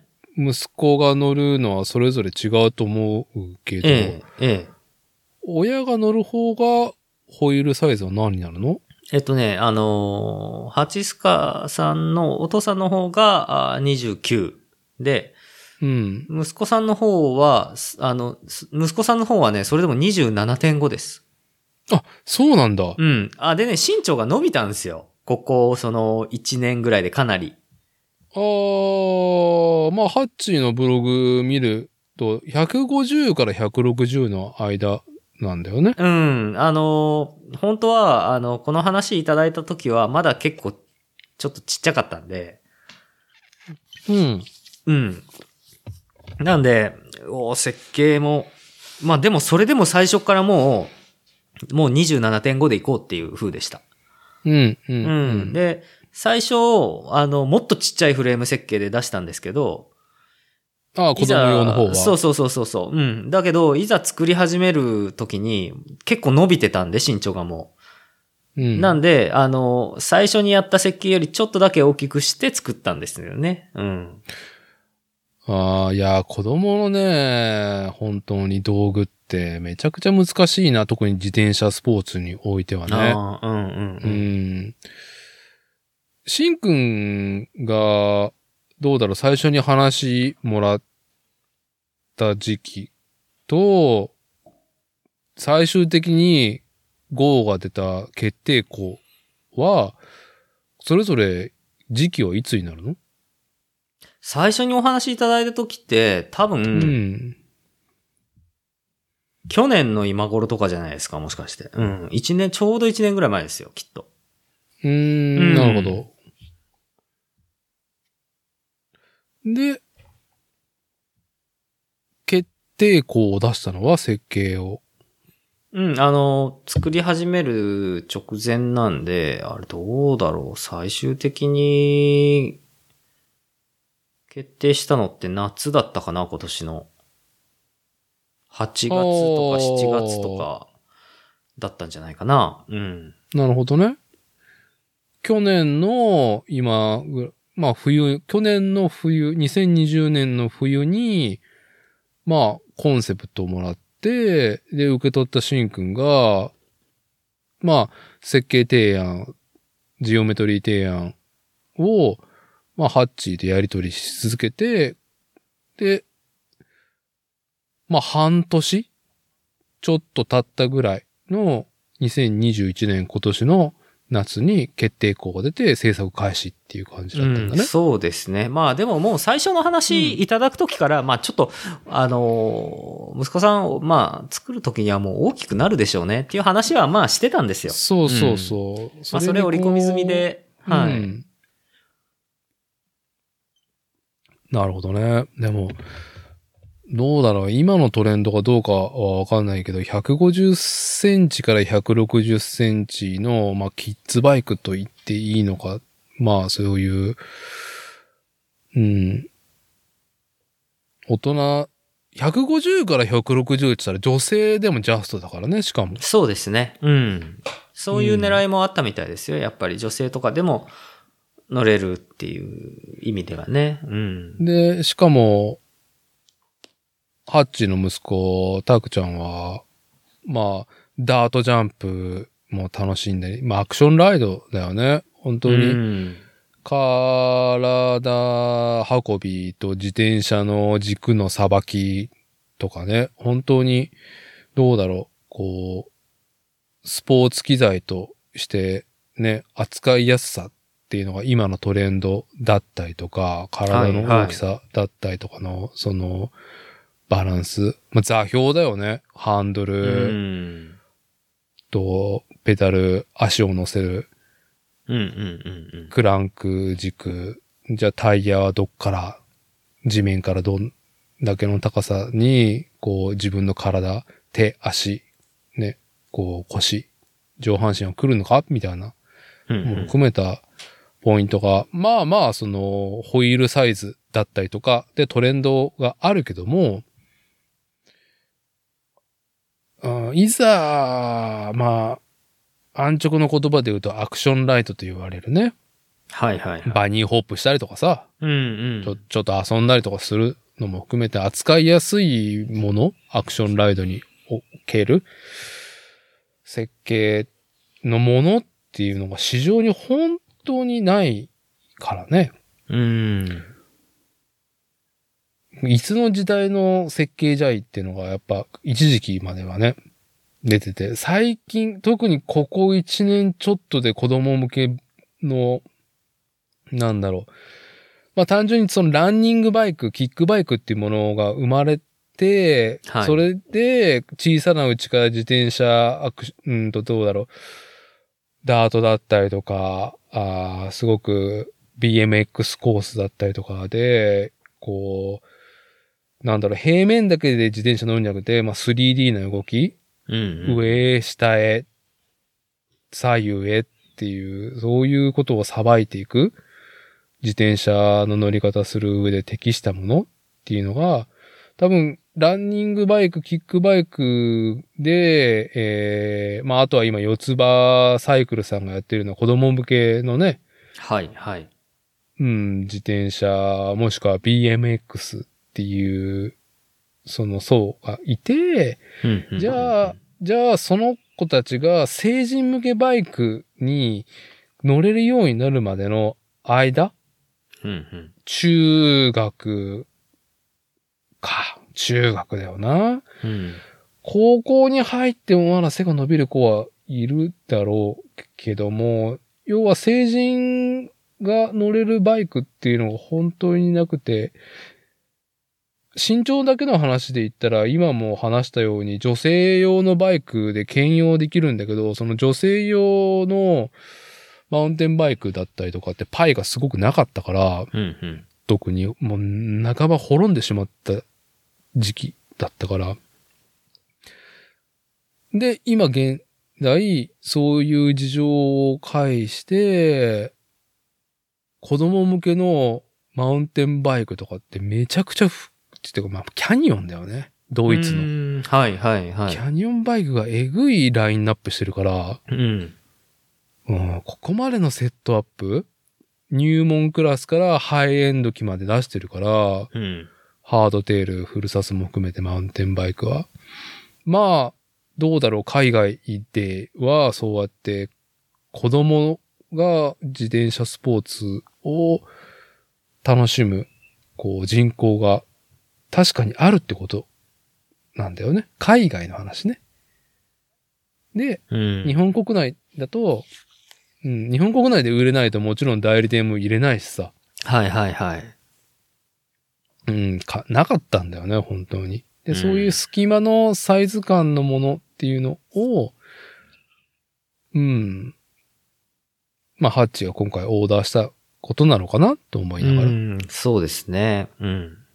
これがこと、多分ロードバイクだったりとか、まあ、これからメインになってくるグラベルバイクだったりとかっていうものになってくと、女性もよりいる、いた、いや、いるね。いるそうだから、ずっとあるもんね、女性向けのそういうオンロードのものはね。うん、そうですね。はい。多いですよね。うん。マウンテンバイクはねマウンテンバイクより本は。うん。で、しかも、なんだろう、そのクロスカントリーっ今、クロスカントリーと言っちゃいかんのかな？エンデューロなのかな？なんて言ったらいいんだろうね。うんうん時給系でもうん。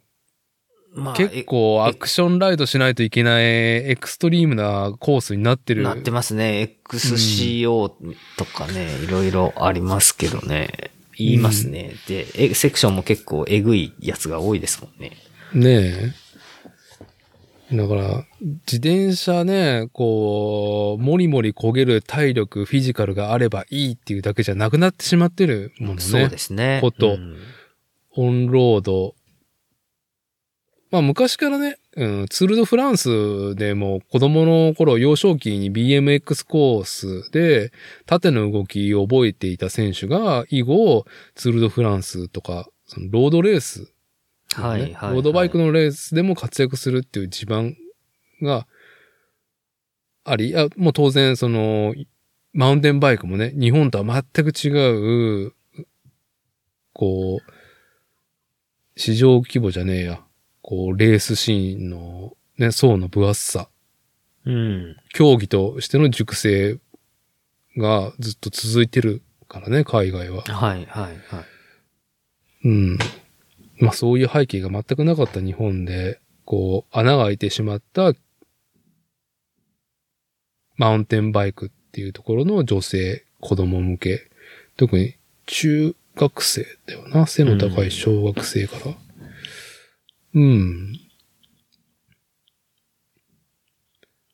目玉はだから、お父さんのマウンテンバイクの設計よりも、子供の方のマウンテンバイクの設計？子供うんうん兼女性のマウンテンバイクの設計が今回は肝だっていうことなのかな？そうですね。うん。うん。あとなんか、今回この設計に関して思い返せることなんかありますか？ああ、まあ、あとは、そうですね。ヘッドバッジ、メガネのヘッドバッジの上に、あの、ハチスカさんのアーバンデアのお鹿の角をつけるっていうコラボレーションがしてありますね。あ、なるほど。そうですね。はい。だから、今年からか、新服部製作所の新しいアイコンとなった自転車フレームのヘッドバッジ、まあ、正面にね、うん。フロントフォークが刺さるヘッドチューブのところに、どこのね、ブランドも特徴的な衣装を持ってきたりとか、こう、伝統的にヘッドバッジってものがありますと。はいはい。まあ、車でいう風切りみたいなもんですけどね。風切りとか、いや違うわフロエンブレムだ、フロントの。うん。フロントのエンブレム。はい。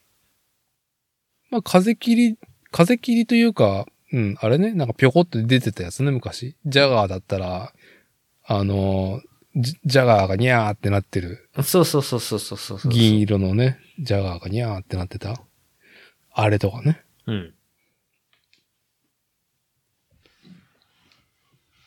なるほど。あの、衣装的、見た目のデザイン的にも、コラボレーション。その、メガネのヘッドバッジの上に、アーバンデア、あの、鹿？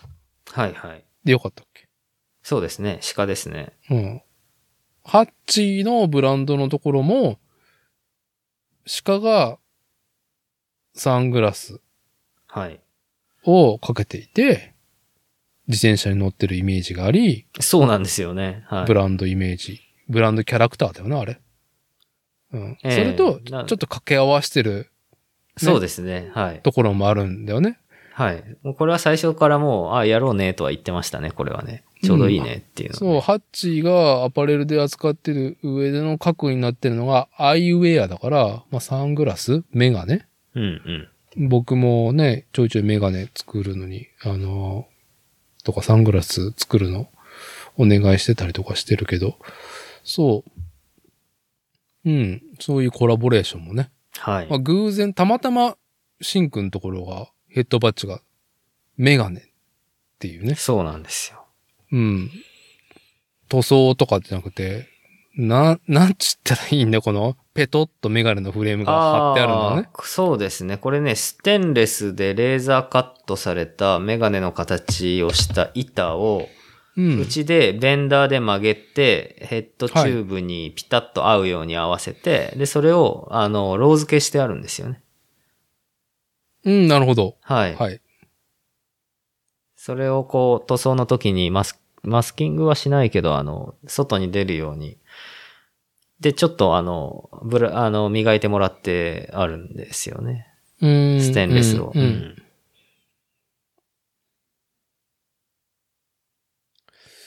まあ、これ、ハッチのところに、こう、2機とも納入したっていうところで、まあ、まあもう、組み上げに向かってるってところなんだよね。そうですね。ただやっぱりちょっとパーツがなくて、ああ。昨今。の、あの、自転車の部品の問題で、供給の問題で、部品がちょっとね、まだ全部すぐに揃うかわからない状況ですけど、なるほどね。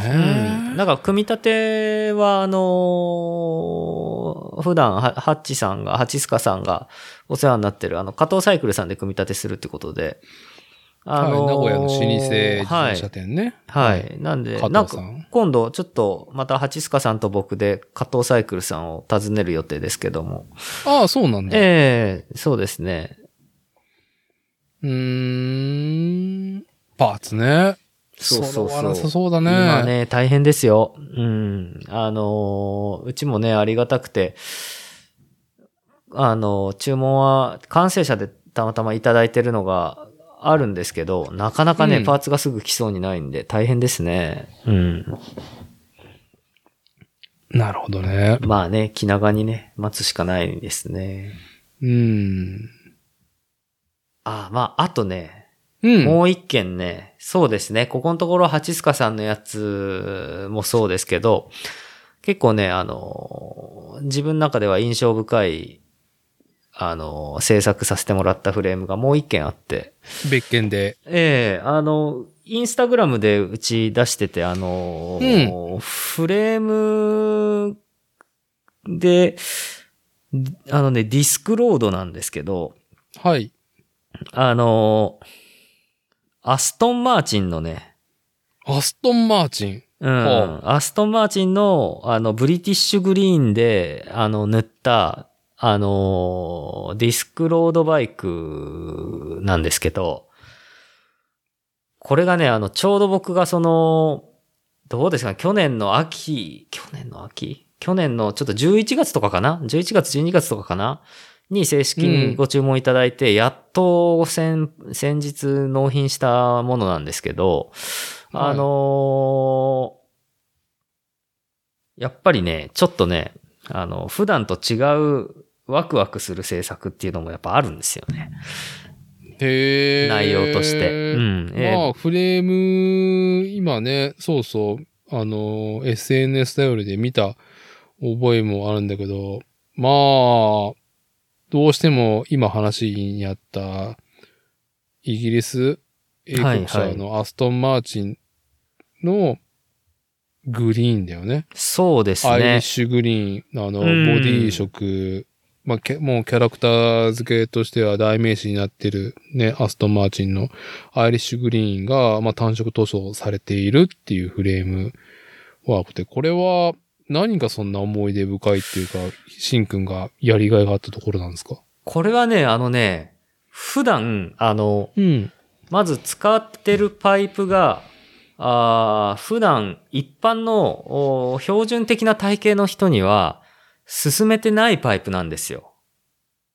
へえ、何故、で、なぜ今回この、そんなようなちょっとニッチなパイプを使うに至ったかというと、はい。あの、いご依頼くださった方が、あー身長が182、3ある方で、背が高くて、はい。で、あの、しかも、あのーどっちかというと、ロードで言うと、あのー周回レースみたいな、クリテリウムレースみたいな、うん。ああいうなんかこう、直線番長的なレースを、あの、よくやってらっしゃる方で、うん。あの、ラファ大阪の、お神野くんのお友達、ご友人でご紹介いただいた方なんですけど、はい。あの、ちょっとね、あの、やっぱり普通の、あの、平均身長ぐらいで平均体重の方の、あの、ロードレーサーだと、あの、こんなね、ごついね、あの、特にダウンチュー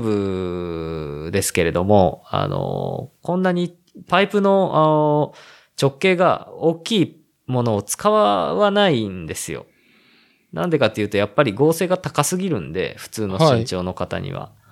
トゥーマッチになってしまう。トゥーマッチなので、ええはいで、そうするとやっぱりね、ちょっとオーソドックスな丸パイプの、あの、ロードレーサーになるんですよね。はい。で、それがね、あの、かっこ悪いわけじゃないんだけど、あの、まあ、あー例えば、アメリカとかで言うと、あの、いわゆる、うーアメリカンハンドメイドで言うと、スピードバーゲンとか、うん。ああいうね、あの、ああいうところが作るようなレーサーバイク？はい。黒森の？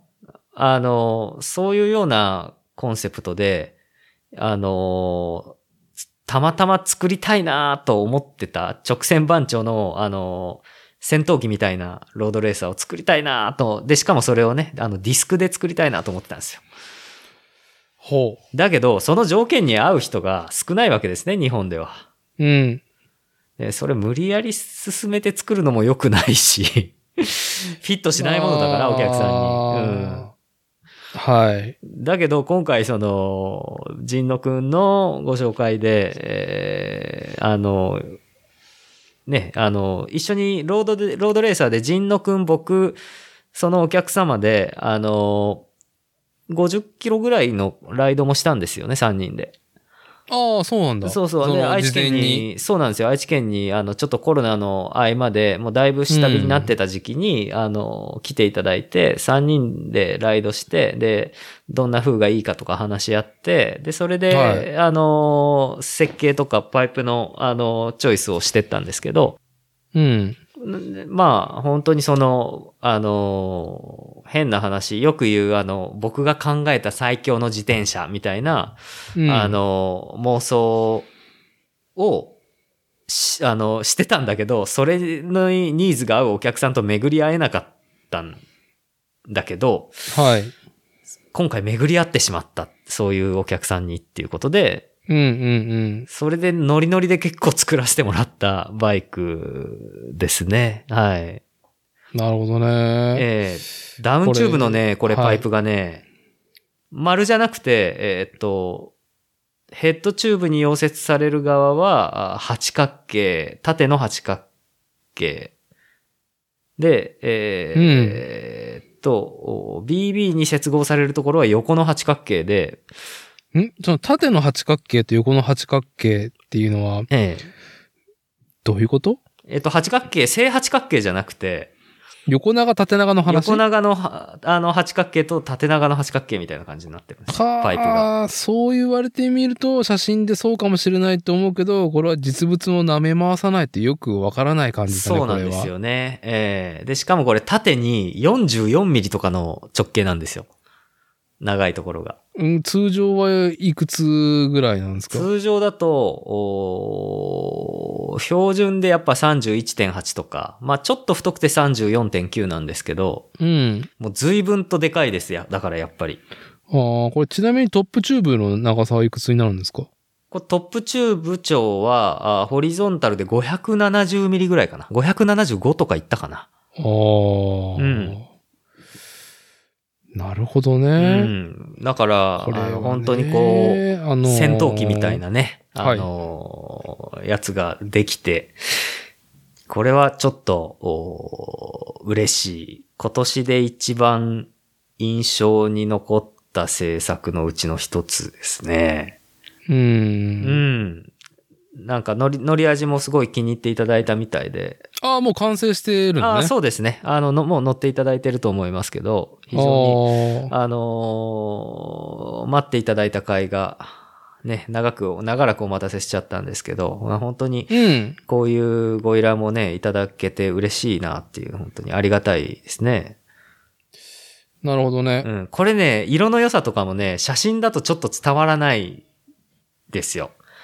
うん。あのー色を作ったあの、アトリエキノピオの東松さんも、はい。あの、塗ってる途中にメッセンジャー、Facebook でメッセンジャーが来て、あの、うん。俺、ちょっとめちゃくちゃいい色作っちゃったかもしんないとか言って連絡が来て。なるほどね、うんなんかね、このブリティッシュグリーンも、あの、うん結局、本家をそのまんまコピーしたんじゃなくて、うん。あの、やっぱり車と違って、あの、パイプですから、光の反射具合とかがちょっと違うじゃないですか。違うんですよ。うん。はだから、はいあの、本家を参考にしつつも、このパイプに塗った時にどんぐらい綺麗になるかなっていう基準でちょっとだけ、あの、お色のその配合をお自分たちでアレンジしてるんですよ。配合してるんです。うんうんうん配合して変えてるんですよね。で、それで、よし、これがいいでしょう、これがかっこいいでしょうっていうのを使ってるんで、い。うん。あの、ちょっと一見すると単色塗装なんで、あの、シンプルなんですけど、これ、これがね、はいすごい深みのある、実物見ると、すごい深みのあるいい色で、あの、非常にこう、自分も、あの、送られてきて、塗装上がってきて実物見たときは、うん、あー、感激したし、すごくかっこよかったですね。その、自転車におけるね、カスタムビルドの、まあ、フレーム製造。まあ、結局、よつくづくこの話になるんだけど、結果、やっぱ色がどんな風に塗られてるのかっていうのは、こう、印象の多くを、を占めてしまうわけじゃないですか。はいはいはい。で、やっぱりそこは、こう、さすがのセンスっていう、どうだろうな。まあ、新しいセンスをどんどんぶち込んでくるっていうと、北米、アメリカになるわけじゃないですか。特に西海岸。あー、はいはいはい。で、彼らが好きなものを投影したっていうところで、うーん、西海岸のフレームビルダーたちが若き頃に、こう、グッと来ていたモータースポーツシーンのオートバイとか、自動車のレースカーのカラーリングを引っ張ってきて、うんうんうん。自分の制作したカスタムビルドのフレームの塗装仕上げはいはいはい。のキャラクター作りをしているトレンドがあり、うん。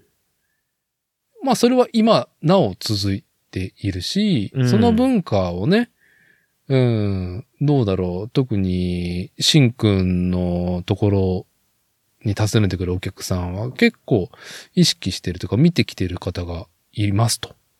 そうですね。う。うんん。で、ただただ、今、キノピオさんの話にもあるように、車のね、ボディに乗ってる色はいはい。のスケール感と人間が知覚してる、認識してる、そのイメージうん。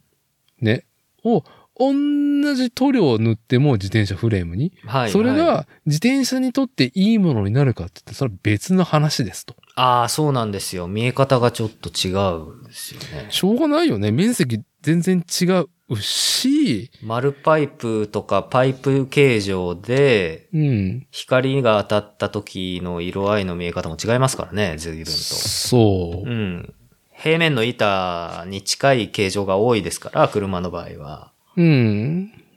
面積的にも広いですしね。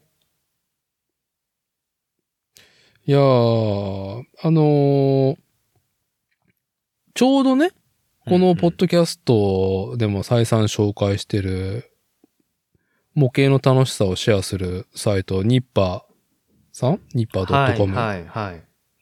まあ、カラパタさんにも、ついこの間、62から63回の収録回で、まあ、ゲスト出演してもらっていろいろ話聞いてるんだけど、まあ、そのニッパー .com みんなが寄稿、皆さんが寄稿してるはいはい。記事の中で、どうだろう？今年ちょくちょく、色の話は当然ね、プラモデルを塗る、塗らないののことから始まって、塗るんだったらっていうはい。話はちょくちょく出ていて、で、一個構、メタリックっていう色ね。ああ、金属粉末が。が入っているメタリックカラーがありますと。ええ。プラモデルの塗料にもね。うんうんうん。でも、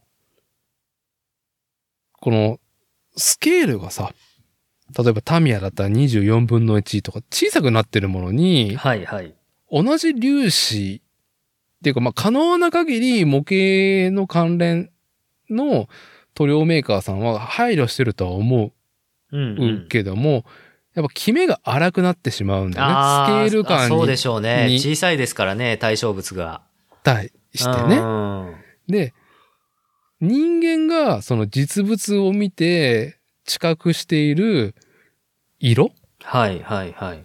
下手したらメタリックっていうこと？金属粉末があるってことを認識しながら見てる人がどれだけいいるんだっていうね。そもそも実物を見る前提でも人それぞれの印象は違いますと。その知覚する上でね。うん、そうですね。うん。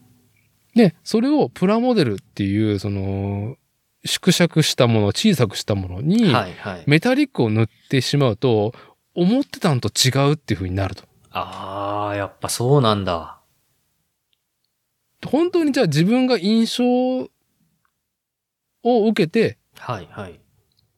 る色とはっていうね。色探しが始まりますよねっていうのはニッパーさんでテーマになっていて、はいはい。ねついこの間2021年12月2日にゲストライダーのモトピさんだったっけな？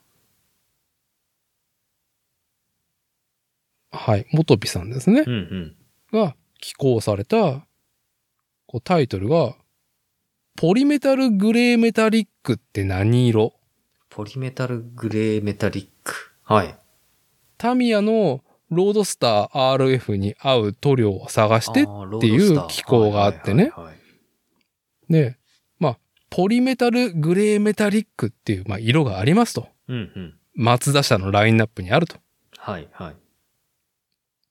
ねこう、ソリッドカラーのように見えるんだけど、うんうんうんうん。まあ、近くで見ると、寄るとね、あ、メタリリックカラーだなっていう。これね、あのーうん僕が乗ってた車でもあったんだけど、キャンディー塗装って言えばキャンディー塗装なんだけど、はい。えっ、と、車にまず下地で、えー下地塗り重ねてシルバーを塗って、うん。その上に赤だったりとあかー、色を吹いて、うん。青だったりとか、メインの印象の色を吹いていくのね。はいはいはいはい。クリアでね。うんうん。そうなると、単純に、うーん、金属のフレークが入ったメタリックカラーとは違う、うん。こう、車のボディラインね。はいはい。特に現在のプレス加工では、どのメーカーも力を入れた衣装を凝らしたボディラインを作っていく上で、それがさらに生めかしく、うーん、人々に知覚されるものとなる。まあ色としては、その、ベースにメタリックが塗ってあって、で、印象、メインの印象となるカラはい。ーをクリアで重ねていくっていう手法がね。どうだろう？いつから始まったんだろうこれ？2000年代なのかな？どっかが始めてるんだと思う。で、おー。で、松田社は最近出した、このポルメタルグレーメタリックっていう、うーん、なんか、なんだの？グレーなのか、グレー、うんうんうんうん。ブルーなのか、何なんだろうっていう色？はい。だから、その近しいメタリックカラーを塗るんではなくって、うんうん。自分の印象の近い色何なんだろうなみたいな感じで、こう、色探しをしていって、えーこの記事を寄稿されてる方が、まあ、ガイアノーツっていうところの、ホグブルーっていう色だって、俺はこの色だと思う。あ、ブルー。うん。うん。それもね、あのまあ、アニメボトムス、あボトムズのはい。カラーシリーズっていうのが出ていて、はい、はい。発売されてるのは微妙な色合いなんですよ。おー、はあ、はあ、はあ。うん。で、それを塗ったら、俺が思ってるロードスターのポリメタルグレーメタリックになったよ。ソリッドカラーね。このフォググレーは完全にソリッドカラーなの。あ、そうなんだ。へえ。それで同じように見えるんだ。でも、これさ、見えるんだっていうのもさ、うん。あの、人間が視覚で得てるものって人それぞれだし、まあそうだけど、うん。うん。その、視覚も自分の知識だったりとか経験が乗っかっちゃってうん、うん、うん、うん。乗っかってしまうからどうしてもね。うん、うん、うん、うん。だから今回のしんくんの、あの、お仕事の、こう、フレーム、はい、ワークはい。はいキノピオさんが最後塗装する上で、うんこ、の、なんか、アストンマーチンのこのグリーンにしたいっていう話は、当然オーダーされたお客さんからの希望だったの？そうですね。はい。アストンマーチンのブリティッシュグリーンのフレームがいいなって。そうですね。はい。で、あとこの、あの、バイクのもう一つのその、ハイライトっていうのは、うん。あの、やっぱりキノピオさんって、あのいろんな面白い手法を使ったデザインで、あの何色も使って塗ることができるじゃないですか。それを上手にまとめることができるじゃないですか、彼らは。うん。だけど、今回あえて単色にしなったっていうところがすごく良くて、あのしかも特に今回サイズが大きいフレームなんですよね。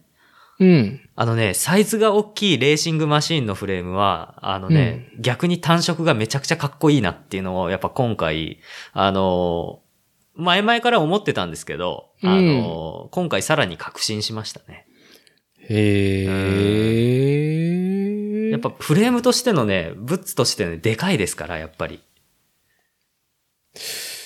いやーそれにね、、潔いね、あの、しかも品のいいかっこいいブリティッシュグリーンで、あの、黒森のレーシングマシーンっていうのが、なんかちょっと、あの、クラシックな、あの、もう直線番長レーサーみたいなね、あの、うんニュアンスで非常に良かったなっていう感じがしますね。そう、あのーなんだろう、色ね。僕自身も塗装剥いで色塗ってなんか違うってなったことはもういくらでもあるし、結局色剥いで、その、なんだろう、ローフィニッシュでクリアで仕上げたりとか、うん。マットブラックに塗ったらなんかやった感があるし、間違いないっていう感じはあるんだけど、こと、じゃあ何か鮮やかな色を塗ろうと思った時の難しさたるやいね。やーねこれは本当にセンスね。うん、そうですね。うん。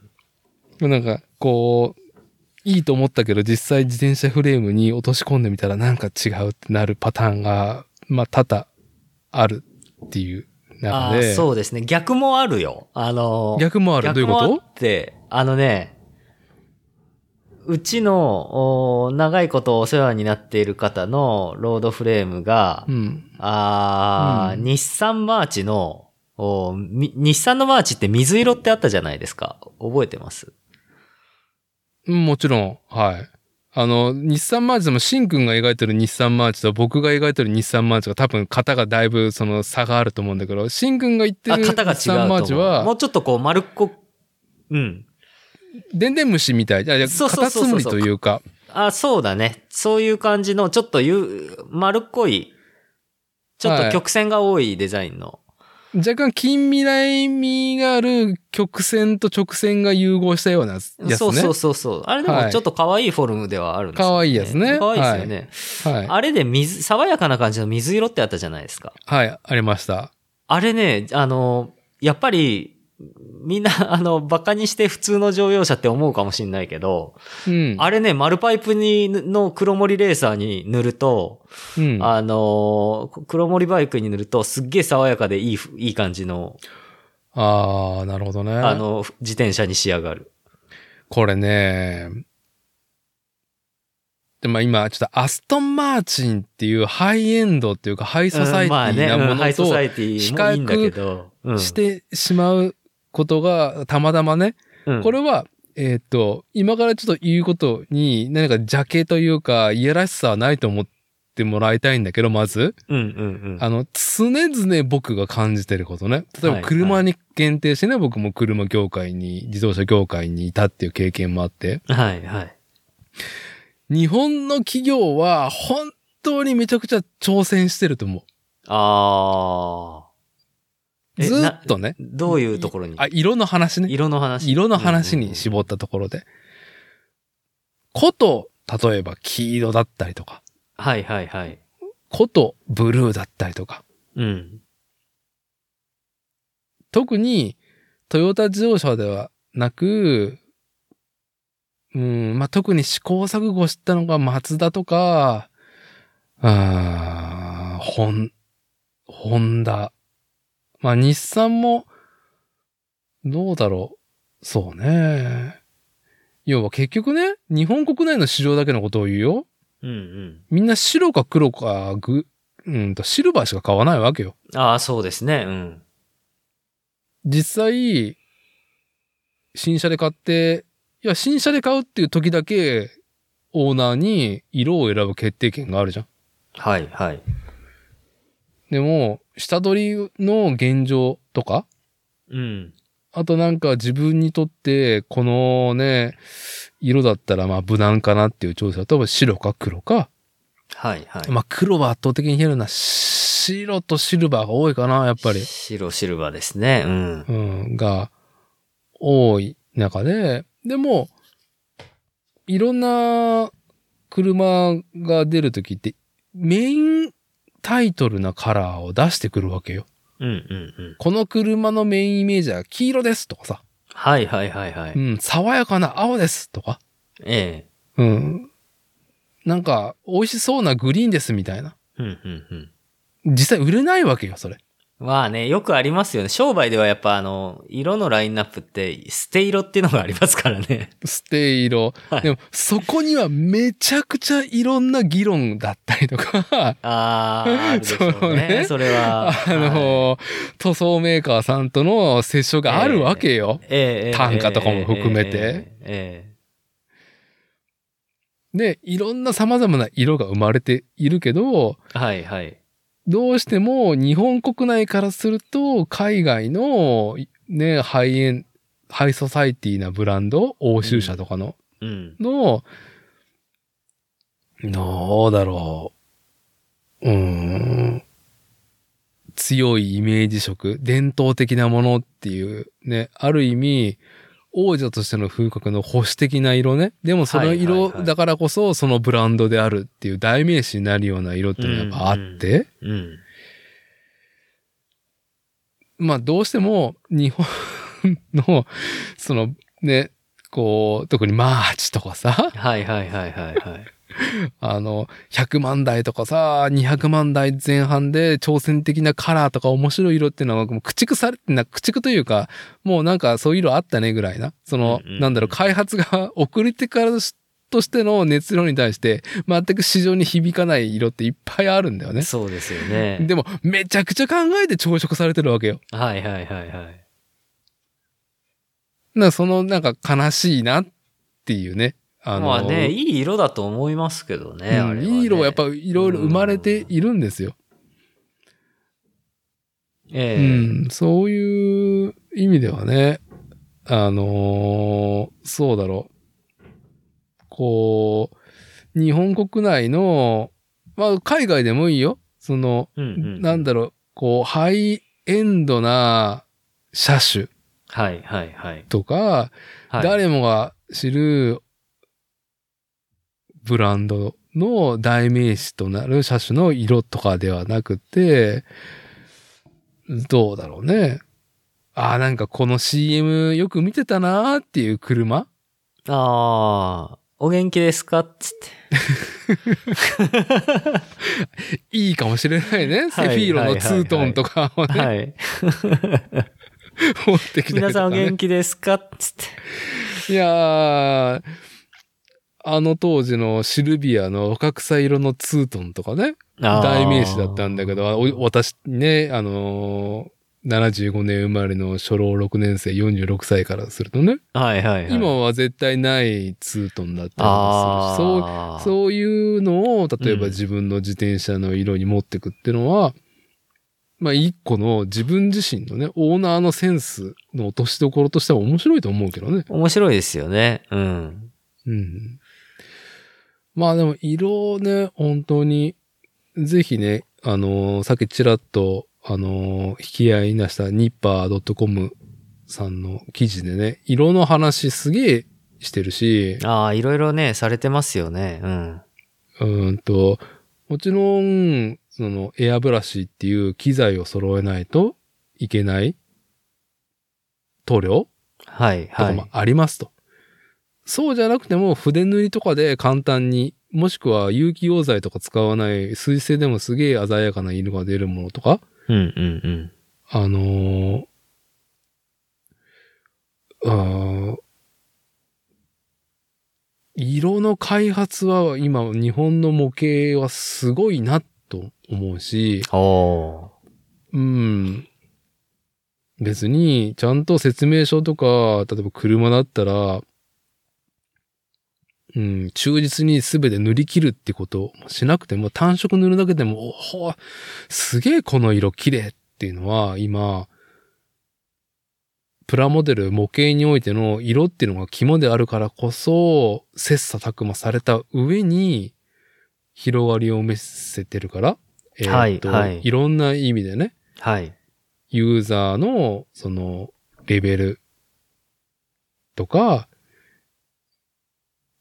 対自分自身個人が朝食して出せない色を出していきたいとか、うん。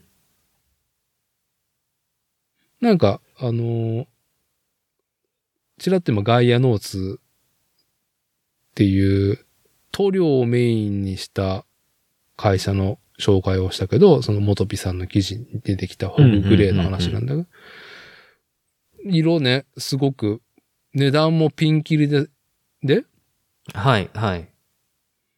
どうだろう。プラモデルの塗料って、こう、タミヤとか、クレオスだと、うーん、プラモコーナーの棚行くと、100円台とか200円台前半で買えるのかな大体。ああ、それぐらいで買えるんだ。300円じゃ高いかなみたいな。まあ、あの、容量が少ないからね、プラモああ、まあね。っていうう、んっ。ていう頃で。でも、ガイアノーツさんは、もう、色によって横並びの価格にすることをやめていて、はい、はい。だって、顔料とか、塗装の発色によっては原価が変わるものじゃない？そうですね。そこになんか、こう、苦労して、こう、結果が、が出せないというか、なんというか。うん。小売価格を気にして、盛り、込めない材料とかあるわ、と想像するのね。なるほ。どね。うん。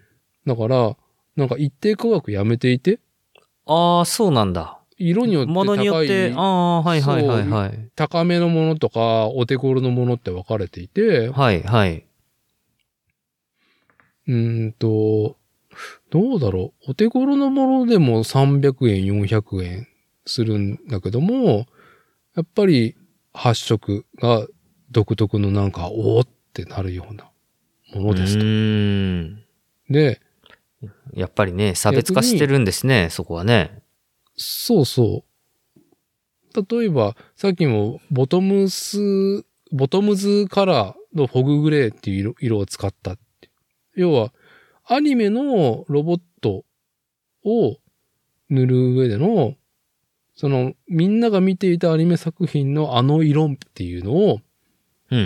気合い入れて作って、セットを売ってたりとかするんだよね。あ、そうなんだ。やっぱそういう風に掘り下げてやってるんですね。そう、皆さんのアニメで見てはいるイメージ。ガンダムでももちろんあるんだよ。今ガンダム、テレビ版のガンダムの色はこれですみたいな。ガイアノーツなんてクレオスさんとかが出したりとかしてるんだけど。ええあと、はその、ガイアノーツさんの話続けると、ダンバインだったりとか、うん、うん。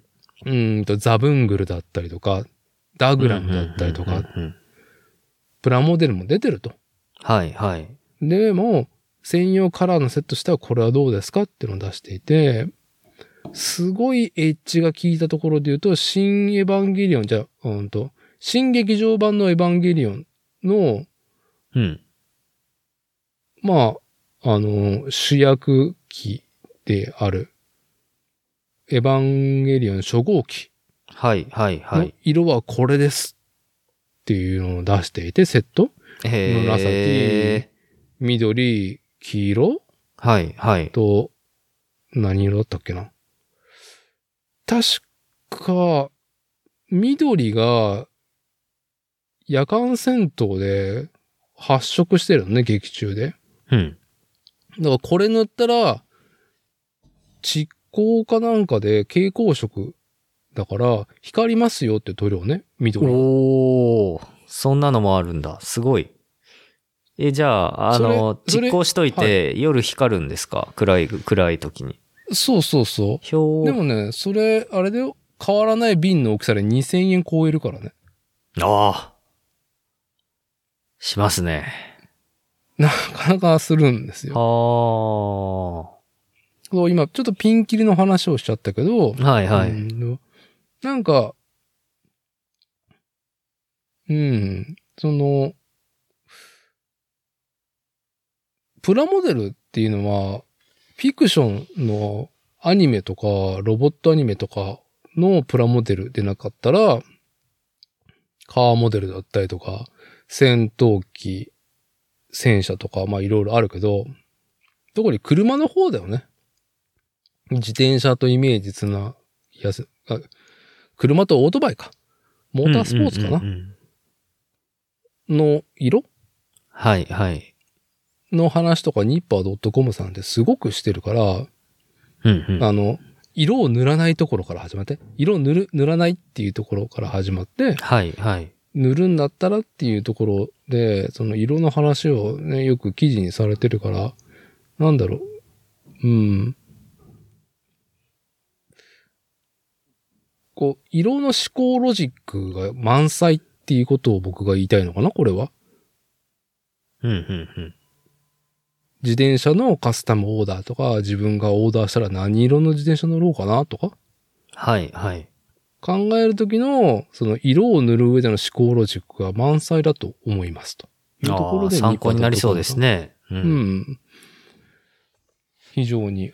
うん。なんだろう、実際にプラもね、やる、やらないとか別に、うん、寄稿されてる方たちの、その、色に対する、この姿勢だったりとか、思考、ロジックっていうのを見れるのは、そう面白いと思うよ。自分の考えの足しになると思うんで。うん。うん、色ね。うん、本当に、なんだろう、僕もプラモ復帰してから自転車の色っていうものの見方がまた変わったかなっていう。ああ、面白いですね。あの、実際にある方ね、はい、模型はい。で模してる方から、うんうん。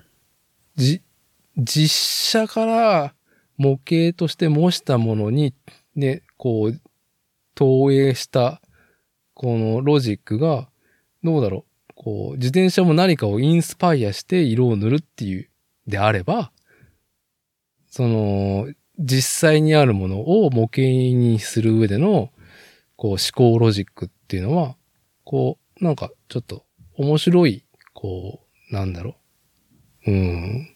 こう、手数になるなっていう感覚が最近あるね。うん。なるほど。うん。はい。なるほどね。いやー、いや、なんか今日はちゃんと久しぶりにこう、作る話をしているような気がする。いやー、フレームビルダーの仕事の話を作るの話ね。ね。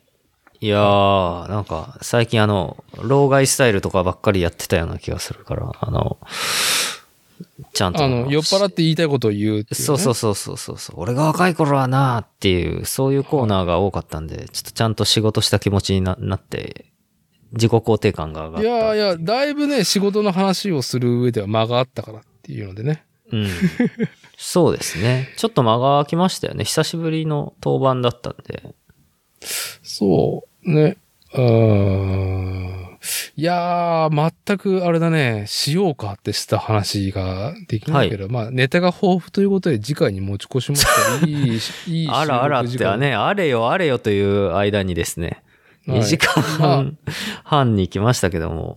いやいや、まあ冒頭のね、なんか、うん何の話したっけって思い出せないけど、冒頭の話1時間もなんか有意義だったと思いますよ。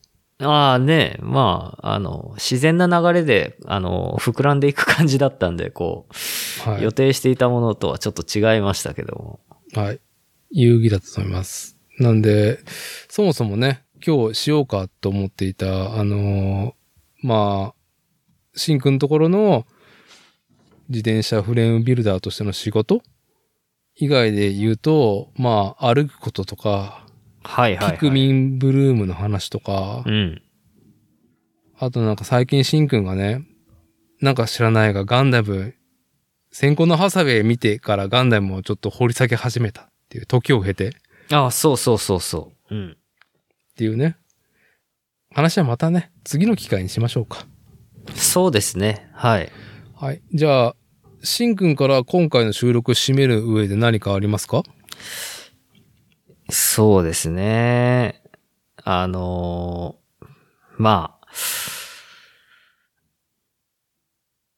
ちょっとね、えー寒くなってまいりましてね、あのーちょっとこの作例をお聞きのリスナーの皆さんも、おお体にお気をつけてというところで、はい。はい。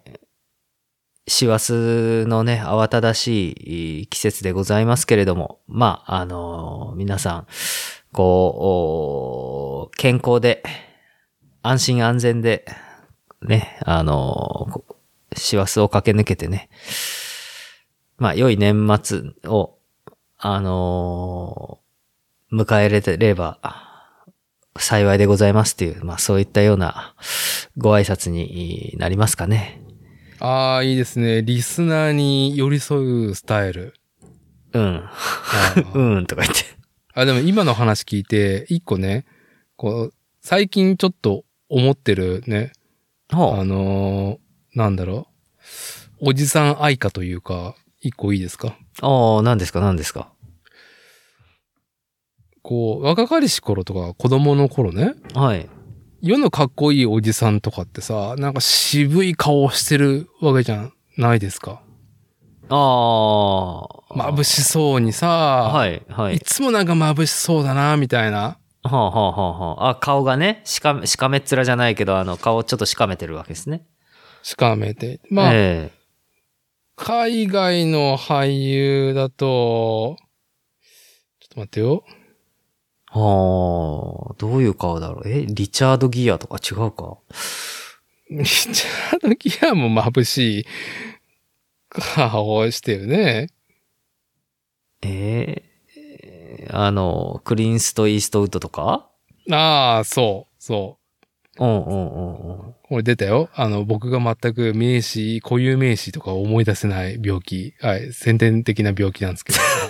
はい、はい。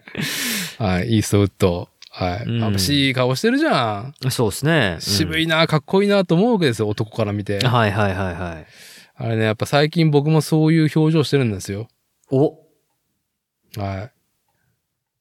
あれね、なんでかっていうと、まあ、わ私個人の話ですよ、まず。はい。まあ、大はいはいはい体どっか痛いとか、うん。しんどいわけですよ。はいはい。体重いし、うん。どっか痛いし、はい。うん。やっぱ光さえ眩しいわけですよ、もなるほど。う。はい。ただ、おじさんが辛いなーってなってるだけの表情だったんだな。あれ。な、あ、俺もクリンスト・イーストウッドの領域に行ったなっていう。うんあれは、なんか渋い振る舞いではなくて、ただただ眩しくて目が開けれないだけっていう。ああ、なるほどね。うん。か、痛い、あー膝が痛えなー 眉間にシワが寄ってるだけ。なるほど。はい。あのね、まあ本当に生きてきた年輪がね、そう、はいはい。顔のね、表情、シワにね、刻まれて、こう、出てるんではなかろうかっていう。うんうんう。うんんベテラン感がね、出てると。うんあれはなくね、だいたい体がどっか痛いからっていうことなんだなって最近気づきました。いやーね、はい。46にして。学びがね、はい。また一つね、ありましたね。はい。悪くないですよ、年を重ねるのも。はい。痛い、痛いけど、はい、というところで。じゃあ、最後の締めは、あの、今回の収録会は、ね、メインは、どちらかというと、新服部製作所のね、フレームビルダーの仕事ってことがしっかりできたなっていう回でしたと。はい。はい。ということで、今回は以上となります。じゃあ、皆さん、お元気で。皆さんおげん、皆さんお元気でっていうね。はい。ということで、はいありがとうございました。ごきげんよう。ごきげんよう。